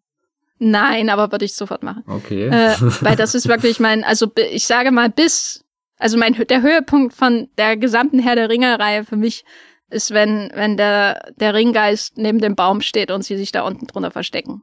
Danach geht's bergab. Aber den Rest mag ich auch irgendwie, zumindest vom ersten Teil. Und das heißt, dass was Jackson hier mit seinen Mitteln macht in kurzer Zeit, ist ja eigentlich schon so das Argument dafür, da will ich weißt du, es ist ja es sieht ja gut aus. Wir müssen uns jetzt nicht in einer Diskussion über George Lucas, ob das gut aussieht oder nicht, äh, verlieren. Das machen wir sicher noch in ein paar Folgen. Aber, aber so grundsätzlich finde ich schon, dass, dass der Herr der Ringe so rein von der Ästhetik von Schlachten, nicht nur den Einsatz des Digitalen an sich, dass er damit schon schlechte Vorbilder gesetzt hat, was auch die, die Idee angeht, dass ich Menschen damit unterhalte, das anzuschauen. Ne? Also, weil früher war das ja so, der Dave Freude an Monumentalfilm waren sicher Schlachten und so, aber ich habe neulich nochmal Spartakus geschaut. Aber die Freude daran ist auch einfach nur da zu sitzen und zu denken, wie viele Leute haben die dazu wirklich benutzt und oh mein Gott, das ist so groß und das haben sie wirklich gemacht und so. Also und wie viele Tricks wurden da noch ähm, eingesetzt und wenn ich mir aber so das anschaue, was aus Herr der Ringe und vielleicht auch Star Wars gelernt wurde, da ist die Freude dann eher Leute schlagen einander auf den Schädel in undefinierbaren Choreografien. Weißt du, also der Herr der Ringe ist so der Schlüsselpunkt dazwischen mit. Ich habe den enormen Aufwand, ich sehe da also noch echte Menschen. Ich bewundere, wie, wie geil die Effekte sind, die das alles darstellen. Und dann schaue ich Leuten zu, die sich dämlich auf den Kopf schlagen. Etwas besser lesbar als den meisten anderen Blockbustern. Die Action. Also ich finde, es wurden wieder nur die falschen Schlüsse ausgezogen, möchte ich damit sagen. Aber das ist ja ein großer Unterschied. Also da würde ich jetzt Herr der Ringe nicht als problematisches Vorbild machen und auch jetzt nicht äh, Jackson und Lucas die Schuld in die Schuhe schieben, sondern eher sagen, also oder jetzt gerade wenn ich den Herr der Ringe Prolog anschaue, eben dieses dieser Wechsel zwischen ich werf dir dieses eine große Bild rein, aber hab halt hier auch noch zehn andere, die das unterstützen und daraus ergibt sich dann eine Geschichte, die dir eben eine gesamte Schlacht erzählt, während ich glaube, die, die, das Problem ist ja eher, dass die falschen Schlüsse draus gezogen wurden, dass man gesagt hat, okay, und guck mal, dieser, diese eine Sequenz war jetzt mit digitalen Effekten möglich und die digitalen Effekte, die wachsen gerade rasant, die können wir sehr schnell ausbauen. Das wird immer größer und wichtiger Bestandteil von Blockbustern. Also weiten wir diesen, diesen Einwurf, der bei Jackson, weiß nicht, fünf Sekunden oder so dauert, ähm, den, den weiten wir jetzt zu ganzen Sequenzen raus, die jetzt zwei Minuten gehen, die fünf Minuten gehen, die, die, weiß nicht, eine zehnminütige Plansequenz auf einmal werden. Und, und ich glaube, Jackson ist da ja auch selbst dann, glaube ich, das wird sehr interessant, wenn wir, weiß nicht mal, den Hobbit 3 in Betracht ziehen, wo er im Endeffekt all diese, all das Falsche, was die Leute von ihm übernommen haben, irgendwie mal ein Hundert macht. Und dir wirklich ein, ein, ein Blockbuster serviert, der, der komplett langweilig ist. In diesem, diesem, diesen Sauron springt rein und pusht alle Leute weg mit seiner, seiner Power oder so. Solche Momente hat ja der Herr der Ringe 3 irgendwie, äh, der, der, der Hobbit 3 zu, zu Hauf.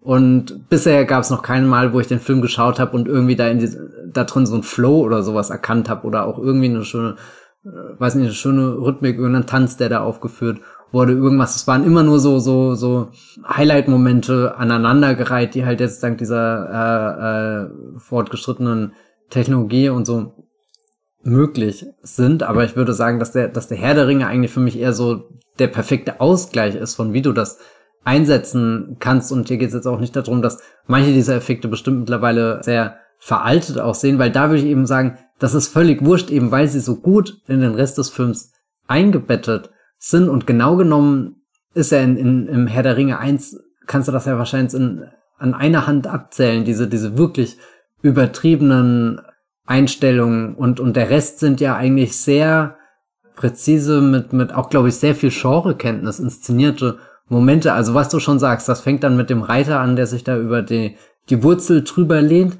Dann kommen mehrere von diesen Ringgeistern dazu und erklimmen die Wetterspitze und dann hast du irgendwie diese Verfolgungsjagd mit Arwen und so. Das sind ja alles Szenen, die hättest du so auch schon, keine Ahnung, 10 Jahre, 20 Jahre, 30 Jahre vorher inszenieren können im Endeffekt. Und das ist, glaube ich, einfach, dass, dass Jackson zu dem Zeitpunkt auch noch so, so komplett von sich selbst als, als äh, Genre-Regisseur überzeugt war und noch nicht so sehr gefangen war von, von den digitalen Welten, die er sich schaffen kann. Und ich glaube, klar, es nimmt immer mehr zu in der Herr der Ringe-Trilogie, aber auch noch nicht so, dass ich wirklich sage, es wird absolut grenzwertig. King Kong finde ich dann sogar eigentlich noch, noch einen sehr schönen, schönen Ausgleich, den er nachgeschoben hat. Es ist dann erst so in meinem Himmel, den ich leider erst einmal gesehen habe, aber den habe ich damals schon als eine sehr komische visuelle Erfahrung wahrgenommen, die so zwischen absoluter Künstlichkeit und, und einer sehr gewollten Schönheit geschwankt hat. Das würde mich sehr interessieren, wie der jetzt ist. Und dann kommen halt die Hobbit-Filme und enden in diesem, diesem dritten Teil, der eigentlich, wenn ich es nicht besser wüsste, würde ich sagen, den hat halt jemand gedreht, der von Jackson nichts gelernt hat. Und das ist dummerweise Jackson selbst. Das hatten wir ja schon mehrmals hier im Podcast, dass die Phase der Blockbuster, über die wir aktuell sprechen, und ich glaube, das wird sich dann ändern, wenn wir zum Ende dieser Phase kommen, dass die davon geprägt ist, dass die digitalen Mittel noch beschränkt sind. Also, das hatten wir ja bei Terminator, wenn es um den Übergang von, von Animation, digitaler Animation und plastischen Effekten geht, manchmal in, quasi in einer Szene. Und das ist beim Herr der Ringe eben auch so. Und das ist bei Jacksons Karriereverlauf auch sichtbar, dass gerade finde ich in den ersten beiden Teilen, aber ich finde der erste Teil ist schon schön stellvertretend dafür, sehr stark auch die, die Set Pieces so ähm, eingegrenzt werden und das ist sicherlich auch durch das Buch äh, mit vorgegeben, aber so dass man das Digitale nur begrenzt sowieso benutzen muss. Also ähm, bei Helms, Helms Klamm später finde ich das noch auffälliger. Da hat man eigentlich eine gigantische Schlacht, aber durch das Setting und so weiter ist wie das mit den T-Rex, mit dem T-Rex-Ausbruch in Jurassic Park. Weißt? Also man spart einen Haufen Geld, weil es dunkel ist und kann sich dann auf die Extras äh, und so weiter verlassen, die dann in der Großaufnahme erscheinen und glaubt dann schon, da steht noch mehr dahinter sozusagen. Hier hat man das eben in Moria durch den begrenzten Schauplatz. Finde ich sehr, sehr schön, äh, dass man diese im Grunde ja auch schon hier die Zutat hat für eine furchtbare CGI-Schlacht, nämlich diese Massen an Orks, die da rumkrabbeln. Ne? Das könnte absolut furchtbar werden, was da passiert. Aber am Ende spielt die große Schlacht, in Anführungszeichen, in Moria bevor dann später der Balrog kommt und so weiter, spielt in einem Raum. Und dann kommt der nicht sonderlich überzeugend animierte Höhentroll dazu, der wieder denselben Move macht wie Sauron am Anfang. Also das ist schon sehr, mich schon sehr stark an so Rollenspiele. Die, die Ästhetik von Kämpfen in, in Final Fantasy oder so.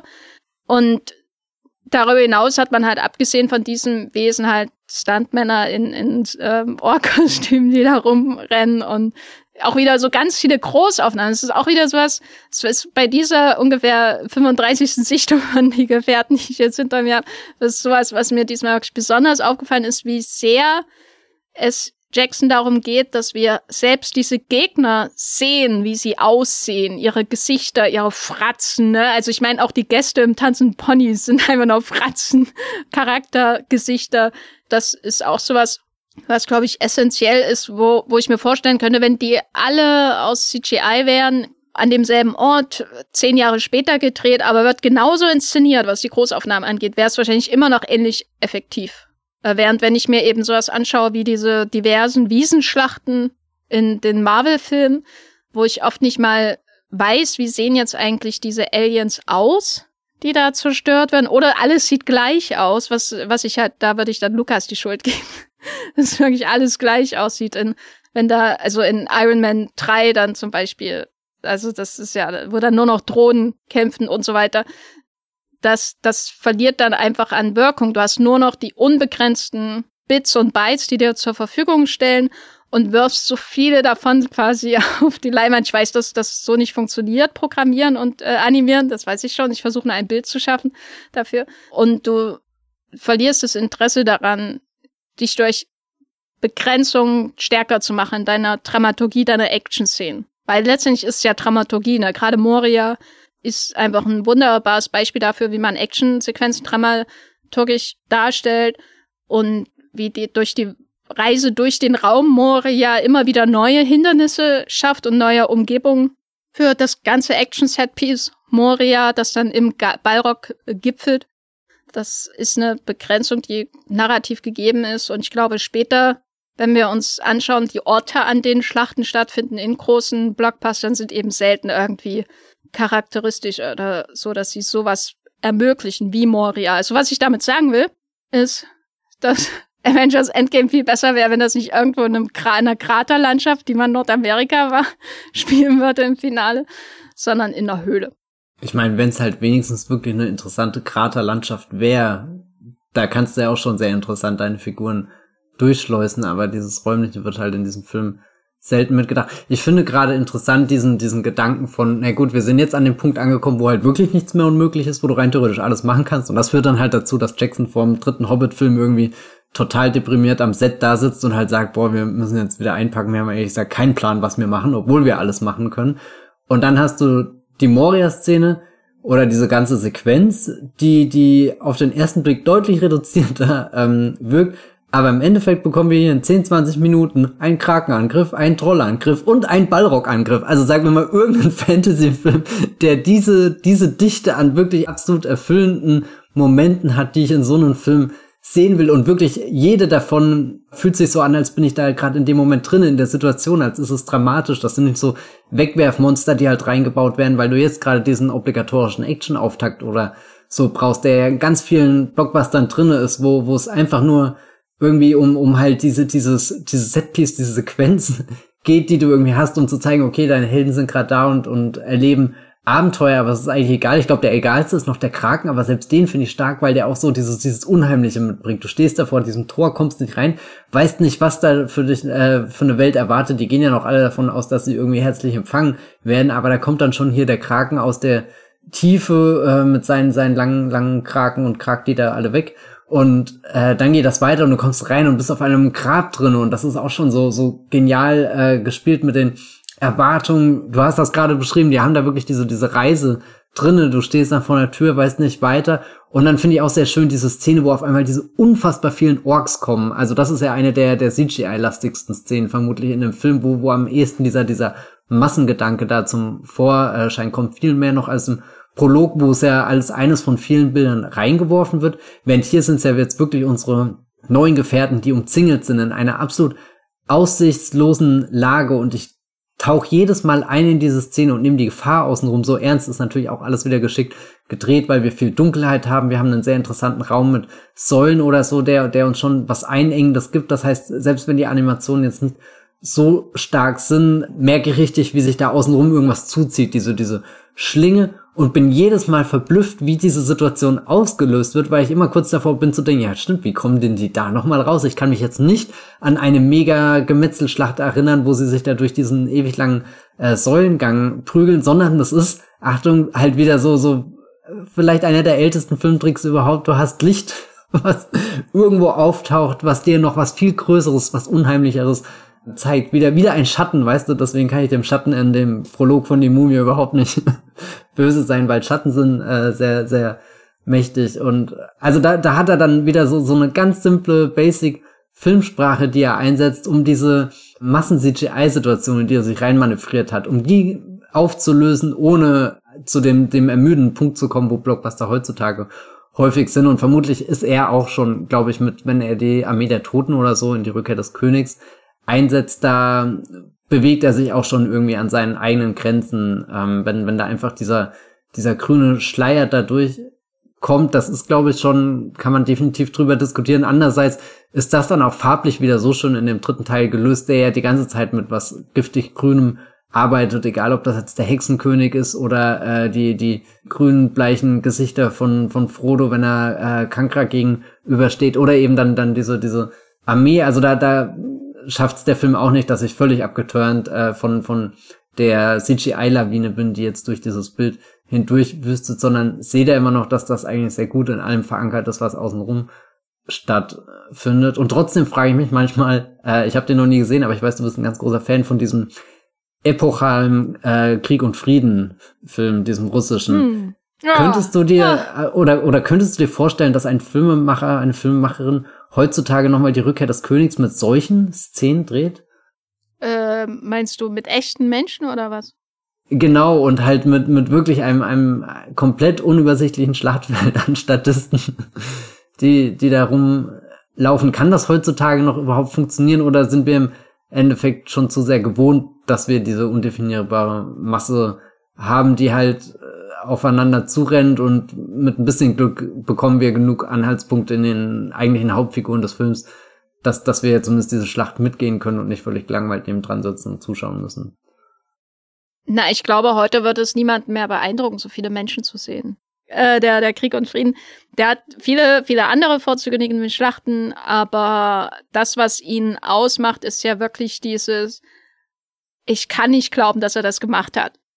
Das denkt man sich da ja insbesondere bei der Schlacht um Borodino Dean oder wie das heißt, ähm, diese eine große Schlacht, ich glaube im zweiten Film, ach, ich erkläre das komplett falsch, aber das, da gab es wirklich so Momente, wo ich, und ich habe ja schon einige Monumentalfilme gesehen und natürlich auch diverse CGI-Schlachten, wo ich noch einfach nur dachte, das ist nur in diesem Punkt der Geschichte der Sowjetunion möglich, dass jemand das macht und dass es auch noch ein guter Film ist, sozusagen. Also, weil alle Mittel, weißt du, alle Mittel, die er zur Verfügung hatte, das ist ja nur möglich, weil er das in diesem Staat gemacht hat, in dem er gelebt hat. Und äh, deswegen konnten da richtige Rotarmisten eingesetzt werden und so die äh, und dann wurden die Museen geplündert, um die Menschen, äh, die die Statisten auszustatten mit dem Originalkostüm. Also und das ist ja nur ein was. Dann hat er ja noch wahnsinnige Action-Szenen, also was er da mit der Kamera macht. Weißt du, also wenn das nur ein Aufmarsch wäre, glaube ich, hätte mir das ja auch nicht so gefallen, sondern die, die filmischen Mittel sind dann das. Aber ich glaube nicht, dass es heute, wenn du den Film heute drehen würdest, dass das jemand beeindrucken würde, ähm, weil das kann ich auch mit Beispielen untermauern, weil es gibt ja zum Beispiel von Zhang Yimou und so, es gibt ja große ähm, Epen, mit äh, auch ordentlich Menschenauflauf. Aber da würde ich sagen, ist das nicht das Beeindruckendste? Das Beeindruckendste an einem Film wie Hero zum Beispiel, wo du auch siehst, wie sehr der Staat da reingebuttert hat, damit dieser Film gemacht wird. Ne, an jeder Stelle das Beeindruckendste da ist eben, auch wenn sich zwei Leute schlagen in Zeitlupe mit wunderschönen rot-blauen, grünen Kostümen. Und ich glaube, wenn man heute so einen Film sehen würde, würde ähm, das nicht mehr beeindrucken, weil man vielleicht gar nicht mehr drüber nachdenkt, ob es echt ist oder nicht.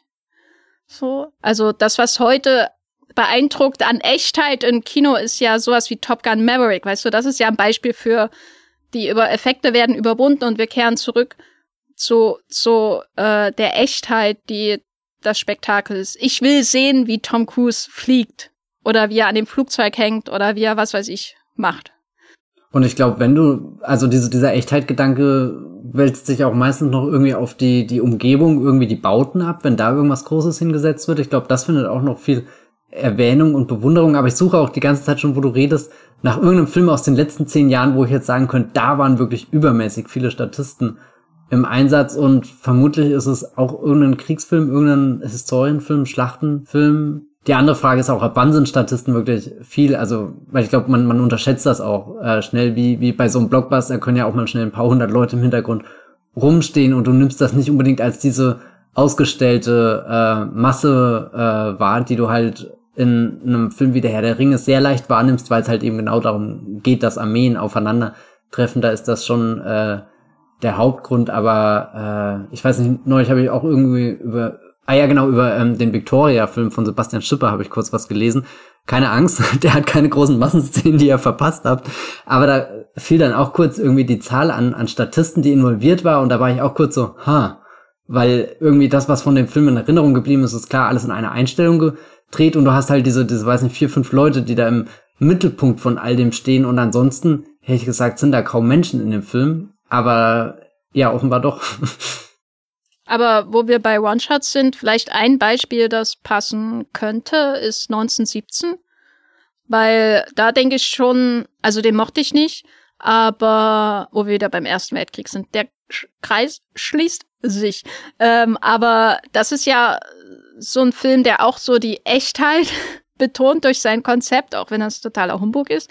Und dann gibt es die Szene, wo der George McKay da irgendwie über die Wiese rennt und du siehst hinter ihm die ganzen Leute, die durchs Bild rennen und wie das alles so komponiert ist. Und dann, das ist natürlich auch die absolute Inszenierung, aber da geht es auch um den Aufwand und die Choreografie und alles, was da im Echt gemacht werden musste, um zu diesem Ergebnis zu kommen, was für mich auch schon der Dirigierung von echten Schlachten irgendwie auch ähnelt, so was, was die Bewunderungshaltung des Zuschauers angeht. So, also klar, viele schauen wahrscheinlich 1917 ohne irgendwie auch nur darüber nachzudenken, dass der Film in einem Shot gemacht wurde und da ist es ein ganz anderes Feeling, den Film zu schauen, aber bei mir, mir beim Schauen ging es schon so mit, aha, das hat er jetzt geleistet, aha, aha, aha. So wie wenn ich mir heute Spartacus anschaue und denke, Alter, waren das wirklich alles echte Menschen, die die Legion von Römern auf dem riesigen Schlachtfeld gespielt haben? Oder fängt dann irgendwann ein Painting an? Oder wie hat er das gemacht? Oder wurde da, wurde Holz hingestellt in der Ferne, um so auszusehen wie eine Legion von römischen Soldaten? Ähm, Und äh, ja, also den Thrill muss man äh, 1917 dann lassen, dass er das zumindest hat. Ja, aber unterschätzt nie die, die, weiß nicht, die äh, gemalten oder die digitalen, was auch immer, Erweiterungen. Ich habe neulich auch ein Making-of zu dem West nichts Neues von Edward Berger hier, der jetzt neu auf Netflix ist, gesehen und da war ich kurz erschrocken, wie wenig Menschen da teilweise standen, wo ich dachte, da haben sie definitiv mehr äh, äh, Statisten vor Ort gehabt und aber bei bei 1917 gibt's ja auch äh, äh, da gibt's ja Making of ja ja genau die die, die habe ich dann gesehen und da dachte ich eben also so bei so ma manchen Einstellungen wo ich dachte da standen locker das Doppelte an Menschen da waren es dann wirklich nur so zwei drei Reihen und da dachte ich wieder auch ja also ich habe den Film ja auch wirklich zweimal gesehen also sprich da beim zweiten Mal auch im Kino da hätte man auch schon mal drauf achten äh, oder das hätte auch mal auffallen können, war da dann aber doch auch so tief drin irgendwie, dass, dass ich da wenig Momente hatte, wo ich dran gezweifelt habe, bewegt sich da gerade wirklich diese, diese Masse durch, weiß nicht, diese, diese zerstörte Kriegslandschaft oder so. Ähm, also es gibt auch äh, überzeugende Beispiele. aber äh, vielleicht kommen wir langsam zum Ende von der Herr der Ringe, die Gefährten, äh, lassen wir das Spektakel hinter uns, schließen wir mit einem Blick äh, auf eine trübe aussehende graue Steinlandschaft, äh, die vor uns liegt. Ich muss sagen, als ich damals im Kino saß, dachte ich, was zum Teufel? äh, der Film hat ja gar kein Ende. Äh, Gandalf, ich dachte auch, dass Gandalf wirklich tot ist. Nein. äh, ähm, und ja, das ist ja ein erzählerisches Moment, was wir in den vergangenen Jahren vielleicht nicht so radikal, aber schon in anderen Franchise-Filmen auch erlebt haben, so diese, gerade natürlich die Franchise-Stümpfe äh, oder Rümpfe, wahrscheinlich eher Rümpfe, äh, die, die es so in, gerade so, sage ich mal, zwischen 2014 und 2018 im Kino gab, die irgendwie, jetzt starten wir die neue große Reihe und dann hören die Filme mittendrin auf, es gibt kein Ende und es wird nie eine Fortsetzung gedreht, weil die Filme nicht erfolgreich waren. Das ist schon sowas, wo ich mich auch manchmal frage, dass ob der Herr der Ringe dahingehend durch die Radikalität dieses Endes und dass es keinen wirklichen Zwischenbösewicht gab, der abserviert wurde im ersten Film, wie man das ja normalerweise macht bei solchen Geschichten, dass wenigstens ein, einen kleinen Gegner gibt, bevor es den großen Endgegner gibt. Ähm, ob der Herr der Ringe dahingehend Einfluss hatte oder ob das Franchise-Wesen sich einfach so oder so dahin entwickelt hätte, wo es dann landete in den 2010ern mit den Rumpfgeschichten.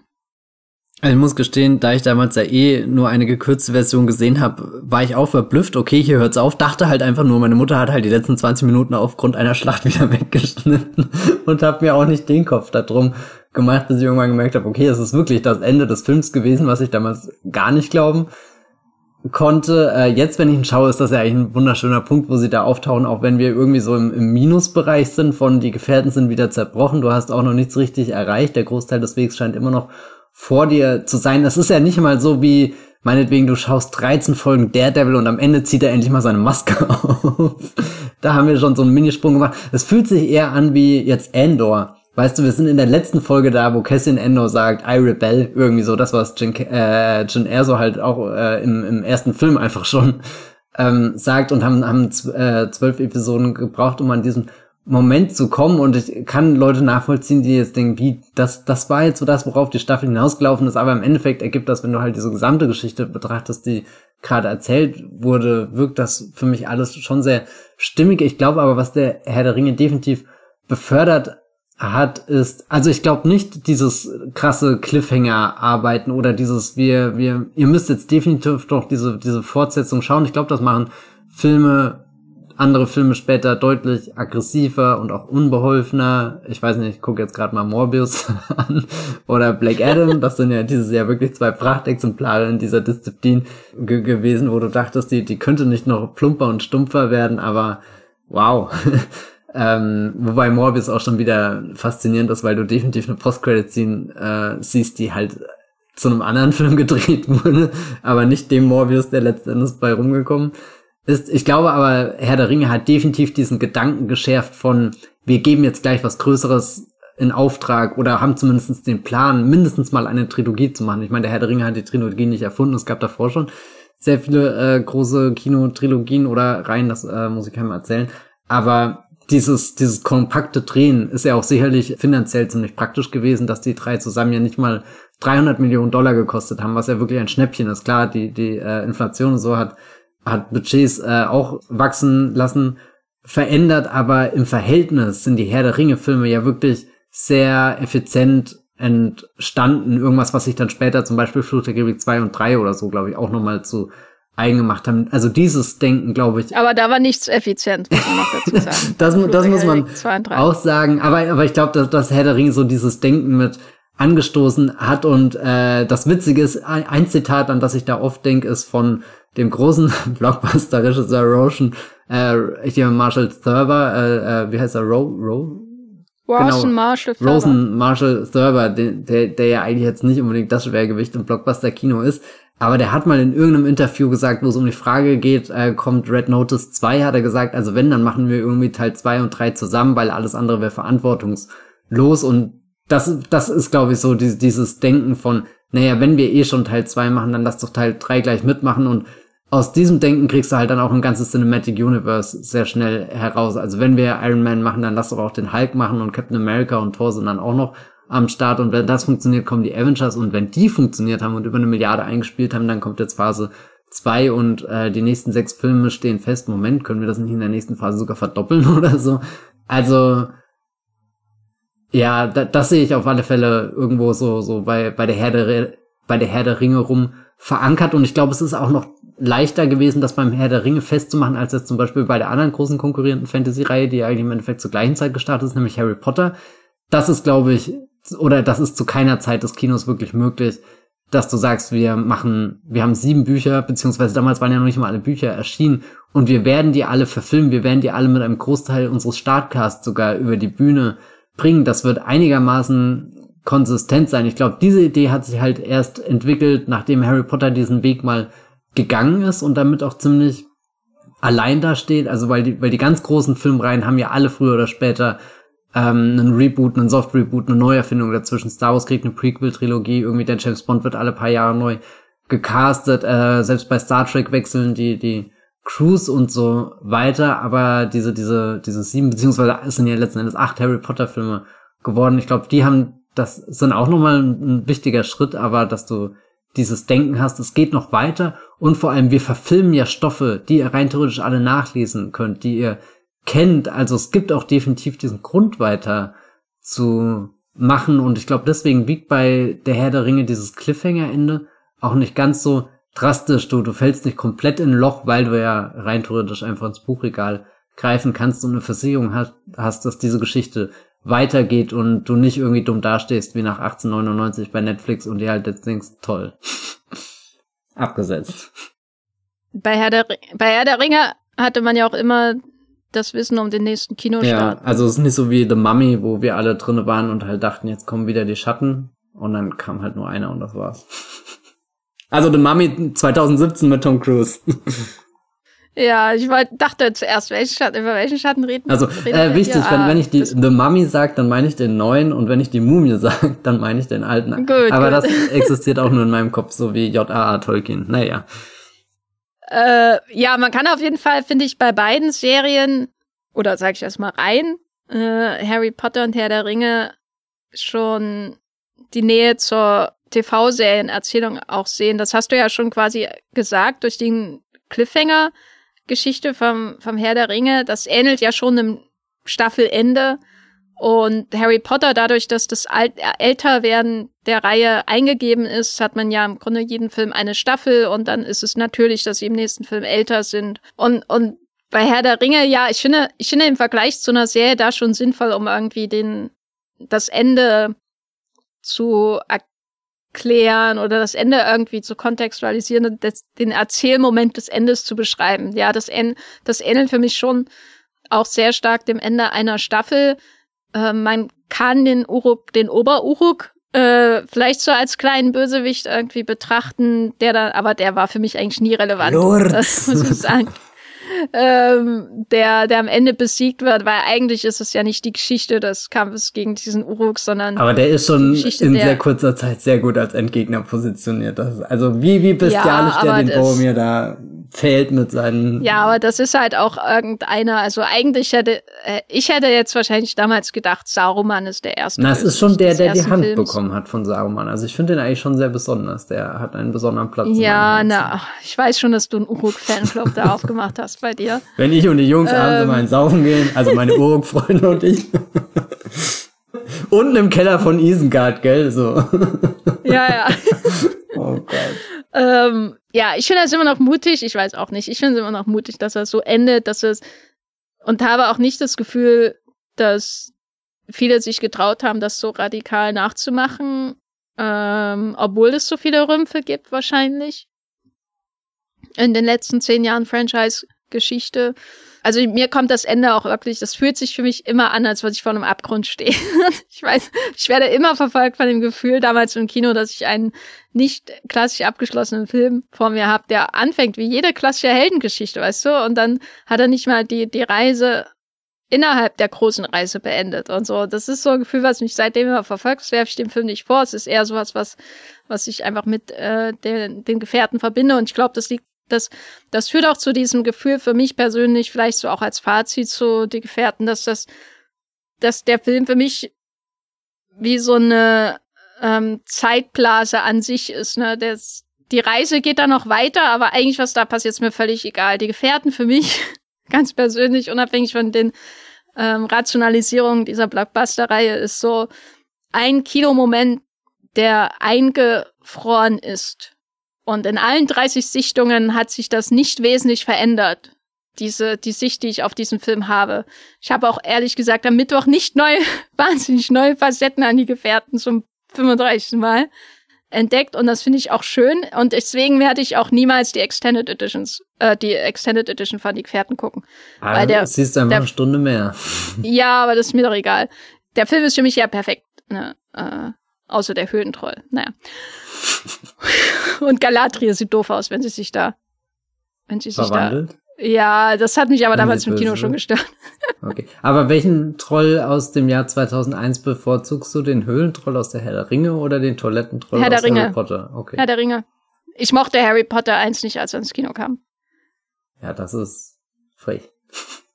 Ich mag aber, wie du, wie du sagst, du stehst bei Herr der Ringe am Ende beim Abgrund, weil ich glaube, also wenn, wenn, wenn, wenn diese Franchise-Filme, wenn wir sagen, die haben alle im Endeffekt so ein eingebautes Sprungbrett, ist Jackson jemand, der halt auf den 10 Meter hochklettert und wirklich sehr schüchtern guckt, wie weit es da runter geht. Und das gibt dir irgendwie die Ehrfurcht vor dem Moment und die Gänsehaut und auch dieses, wie, wie dieser Film dann überleitet zwischen, du hast diese wieder zwei sehr kleine Figuren in einer sehr großen Landschaft und die Musik treibt dir auch weiter. Man kann auch gar nicht genug betonen, wie unfassbar wichtig die Musik beim Herr der Ringe ist, dass das alles funktioniert und, und wie viele Geschichten die schon allein erzählt. Aber ich habe das Gefühl, dass viele andere das eher begreifen wird. Naja, wir sind jetzt auf so einem einer Brett und nehmen kräftig mal Anlauf und springen mit so einer Arschbombe halt ins Wasser. Das ist, glaube ich, so das, das Standardvorgehen. Und vielleicht auch irgendwas, was äh, viele andere Leute dann eher, eher, will nicht sagen falsch, aber halt anders oder, oder, oder extremer gedacht haben. Halt wie Herr der Ringe hat diese schöne Einflechtung von, von großen Schlachtenszenen und wir machen die jetzt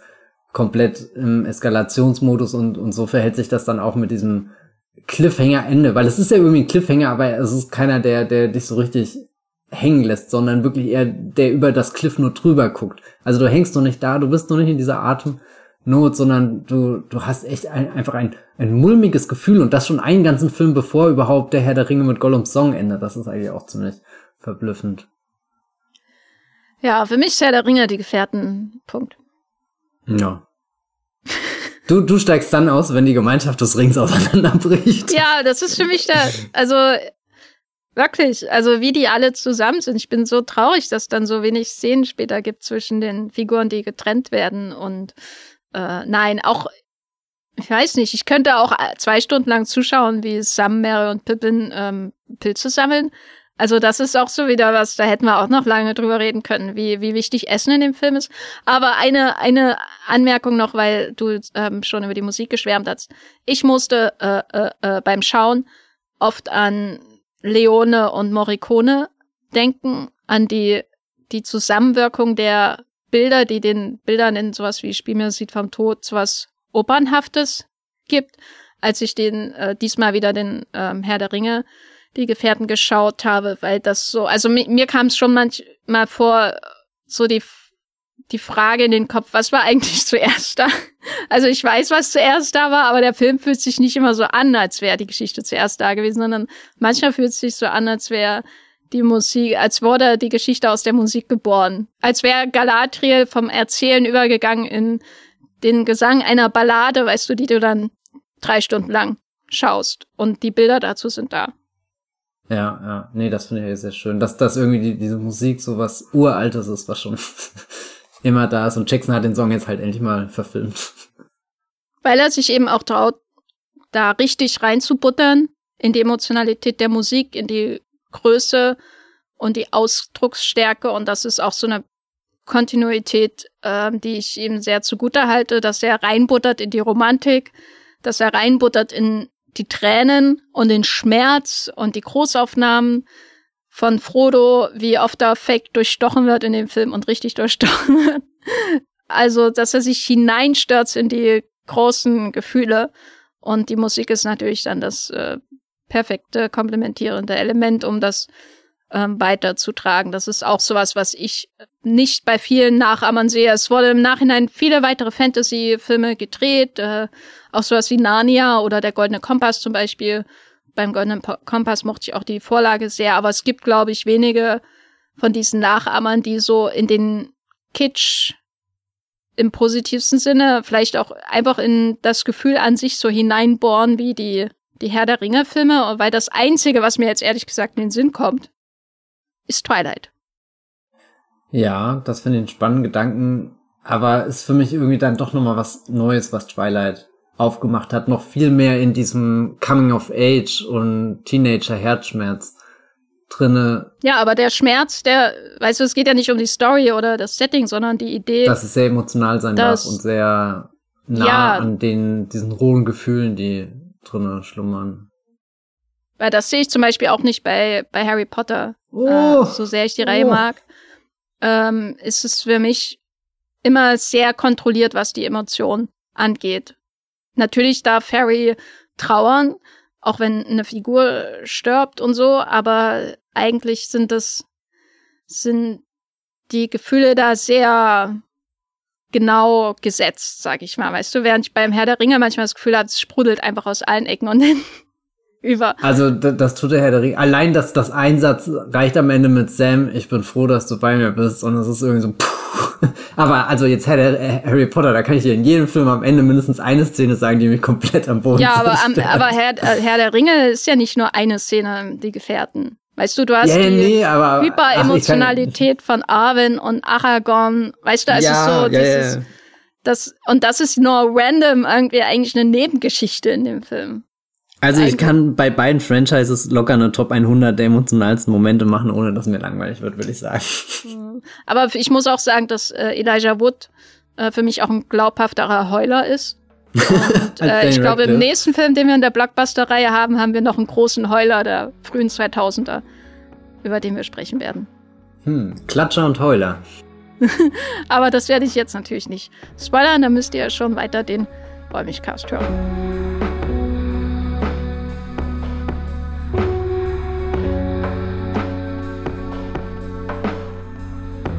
So, jetzt haben wir wieder einen Podcast in epischer Länge gemacht. Ich glaube, die nächsten müssen wir wieder ungefähr halbieren, was die Länge angeht. Ähm, nicht zuletzt, weil ich Hunger kriege langsam.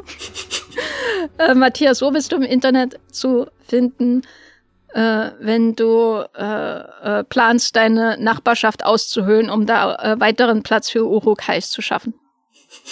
oh Gott, was für ein Bild vermittelst du? Ich bin auf twitter.de, äh, ja, was auch immer, auf Twitter als @bibelblogs mit 3e und ihr könnt auf meinen Blog vorbeischauen, das Filmfilter. Und ihr könnt bei Moviepilot äh, Texte von mir lesen, eventuell sogar zu, warum man nach Avatar nie wieder, eventuell nie wieder einen Marvel-Film schauen kann. Ja, lest das unbedingt. Ich bin bei Twitter als Gafferlines finden und bei Letterboxd findet man mich als Jenny Ecke und beim Moviepilot schreibe ich natürlich auch. Und wenn ihr diesen Podcast mögt, dann äh, bewertet ihn fleißig. Das hilft uns. alle drei Monate schauen wir auch rein und freuen uns darüber, dass wieder jemand eine neue Bewertung abgegeben hat. Äh, also wir kriegen das mit, wahrscheinlich immer zeitversetzt und viel zu spät, aber besser spät als nie. Und mir bleibt nichts weiter zu sagen, außer vielen Dank fürs Zuhören und bis zum nächsten Mal. Tschüss. Ciao.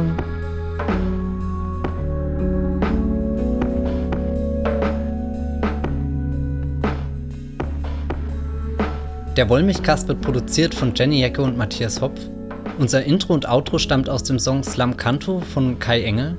Ihr könnt unseren Podcast bei allen gängigen Apps abonnieren und wir freuen uns über Kommentare und Bewertungen auf iTunes. Bye.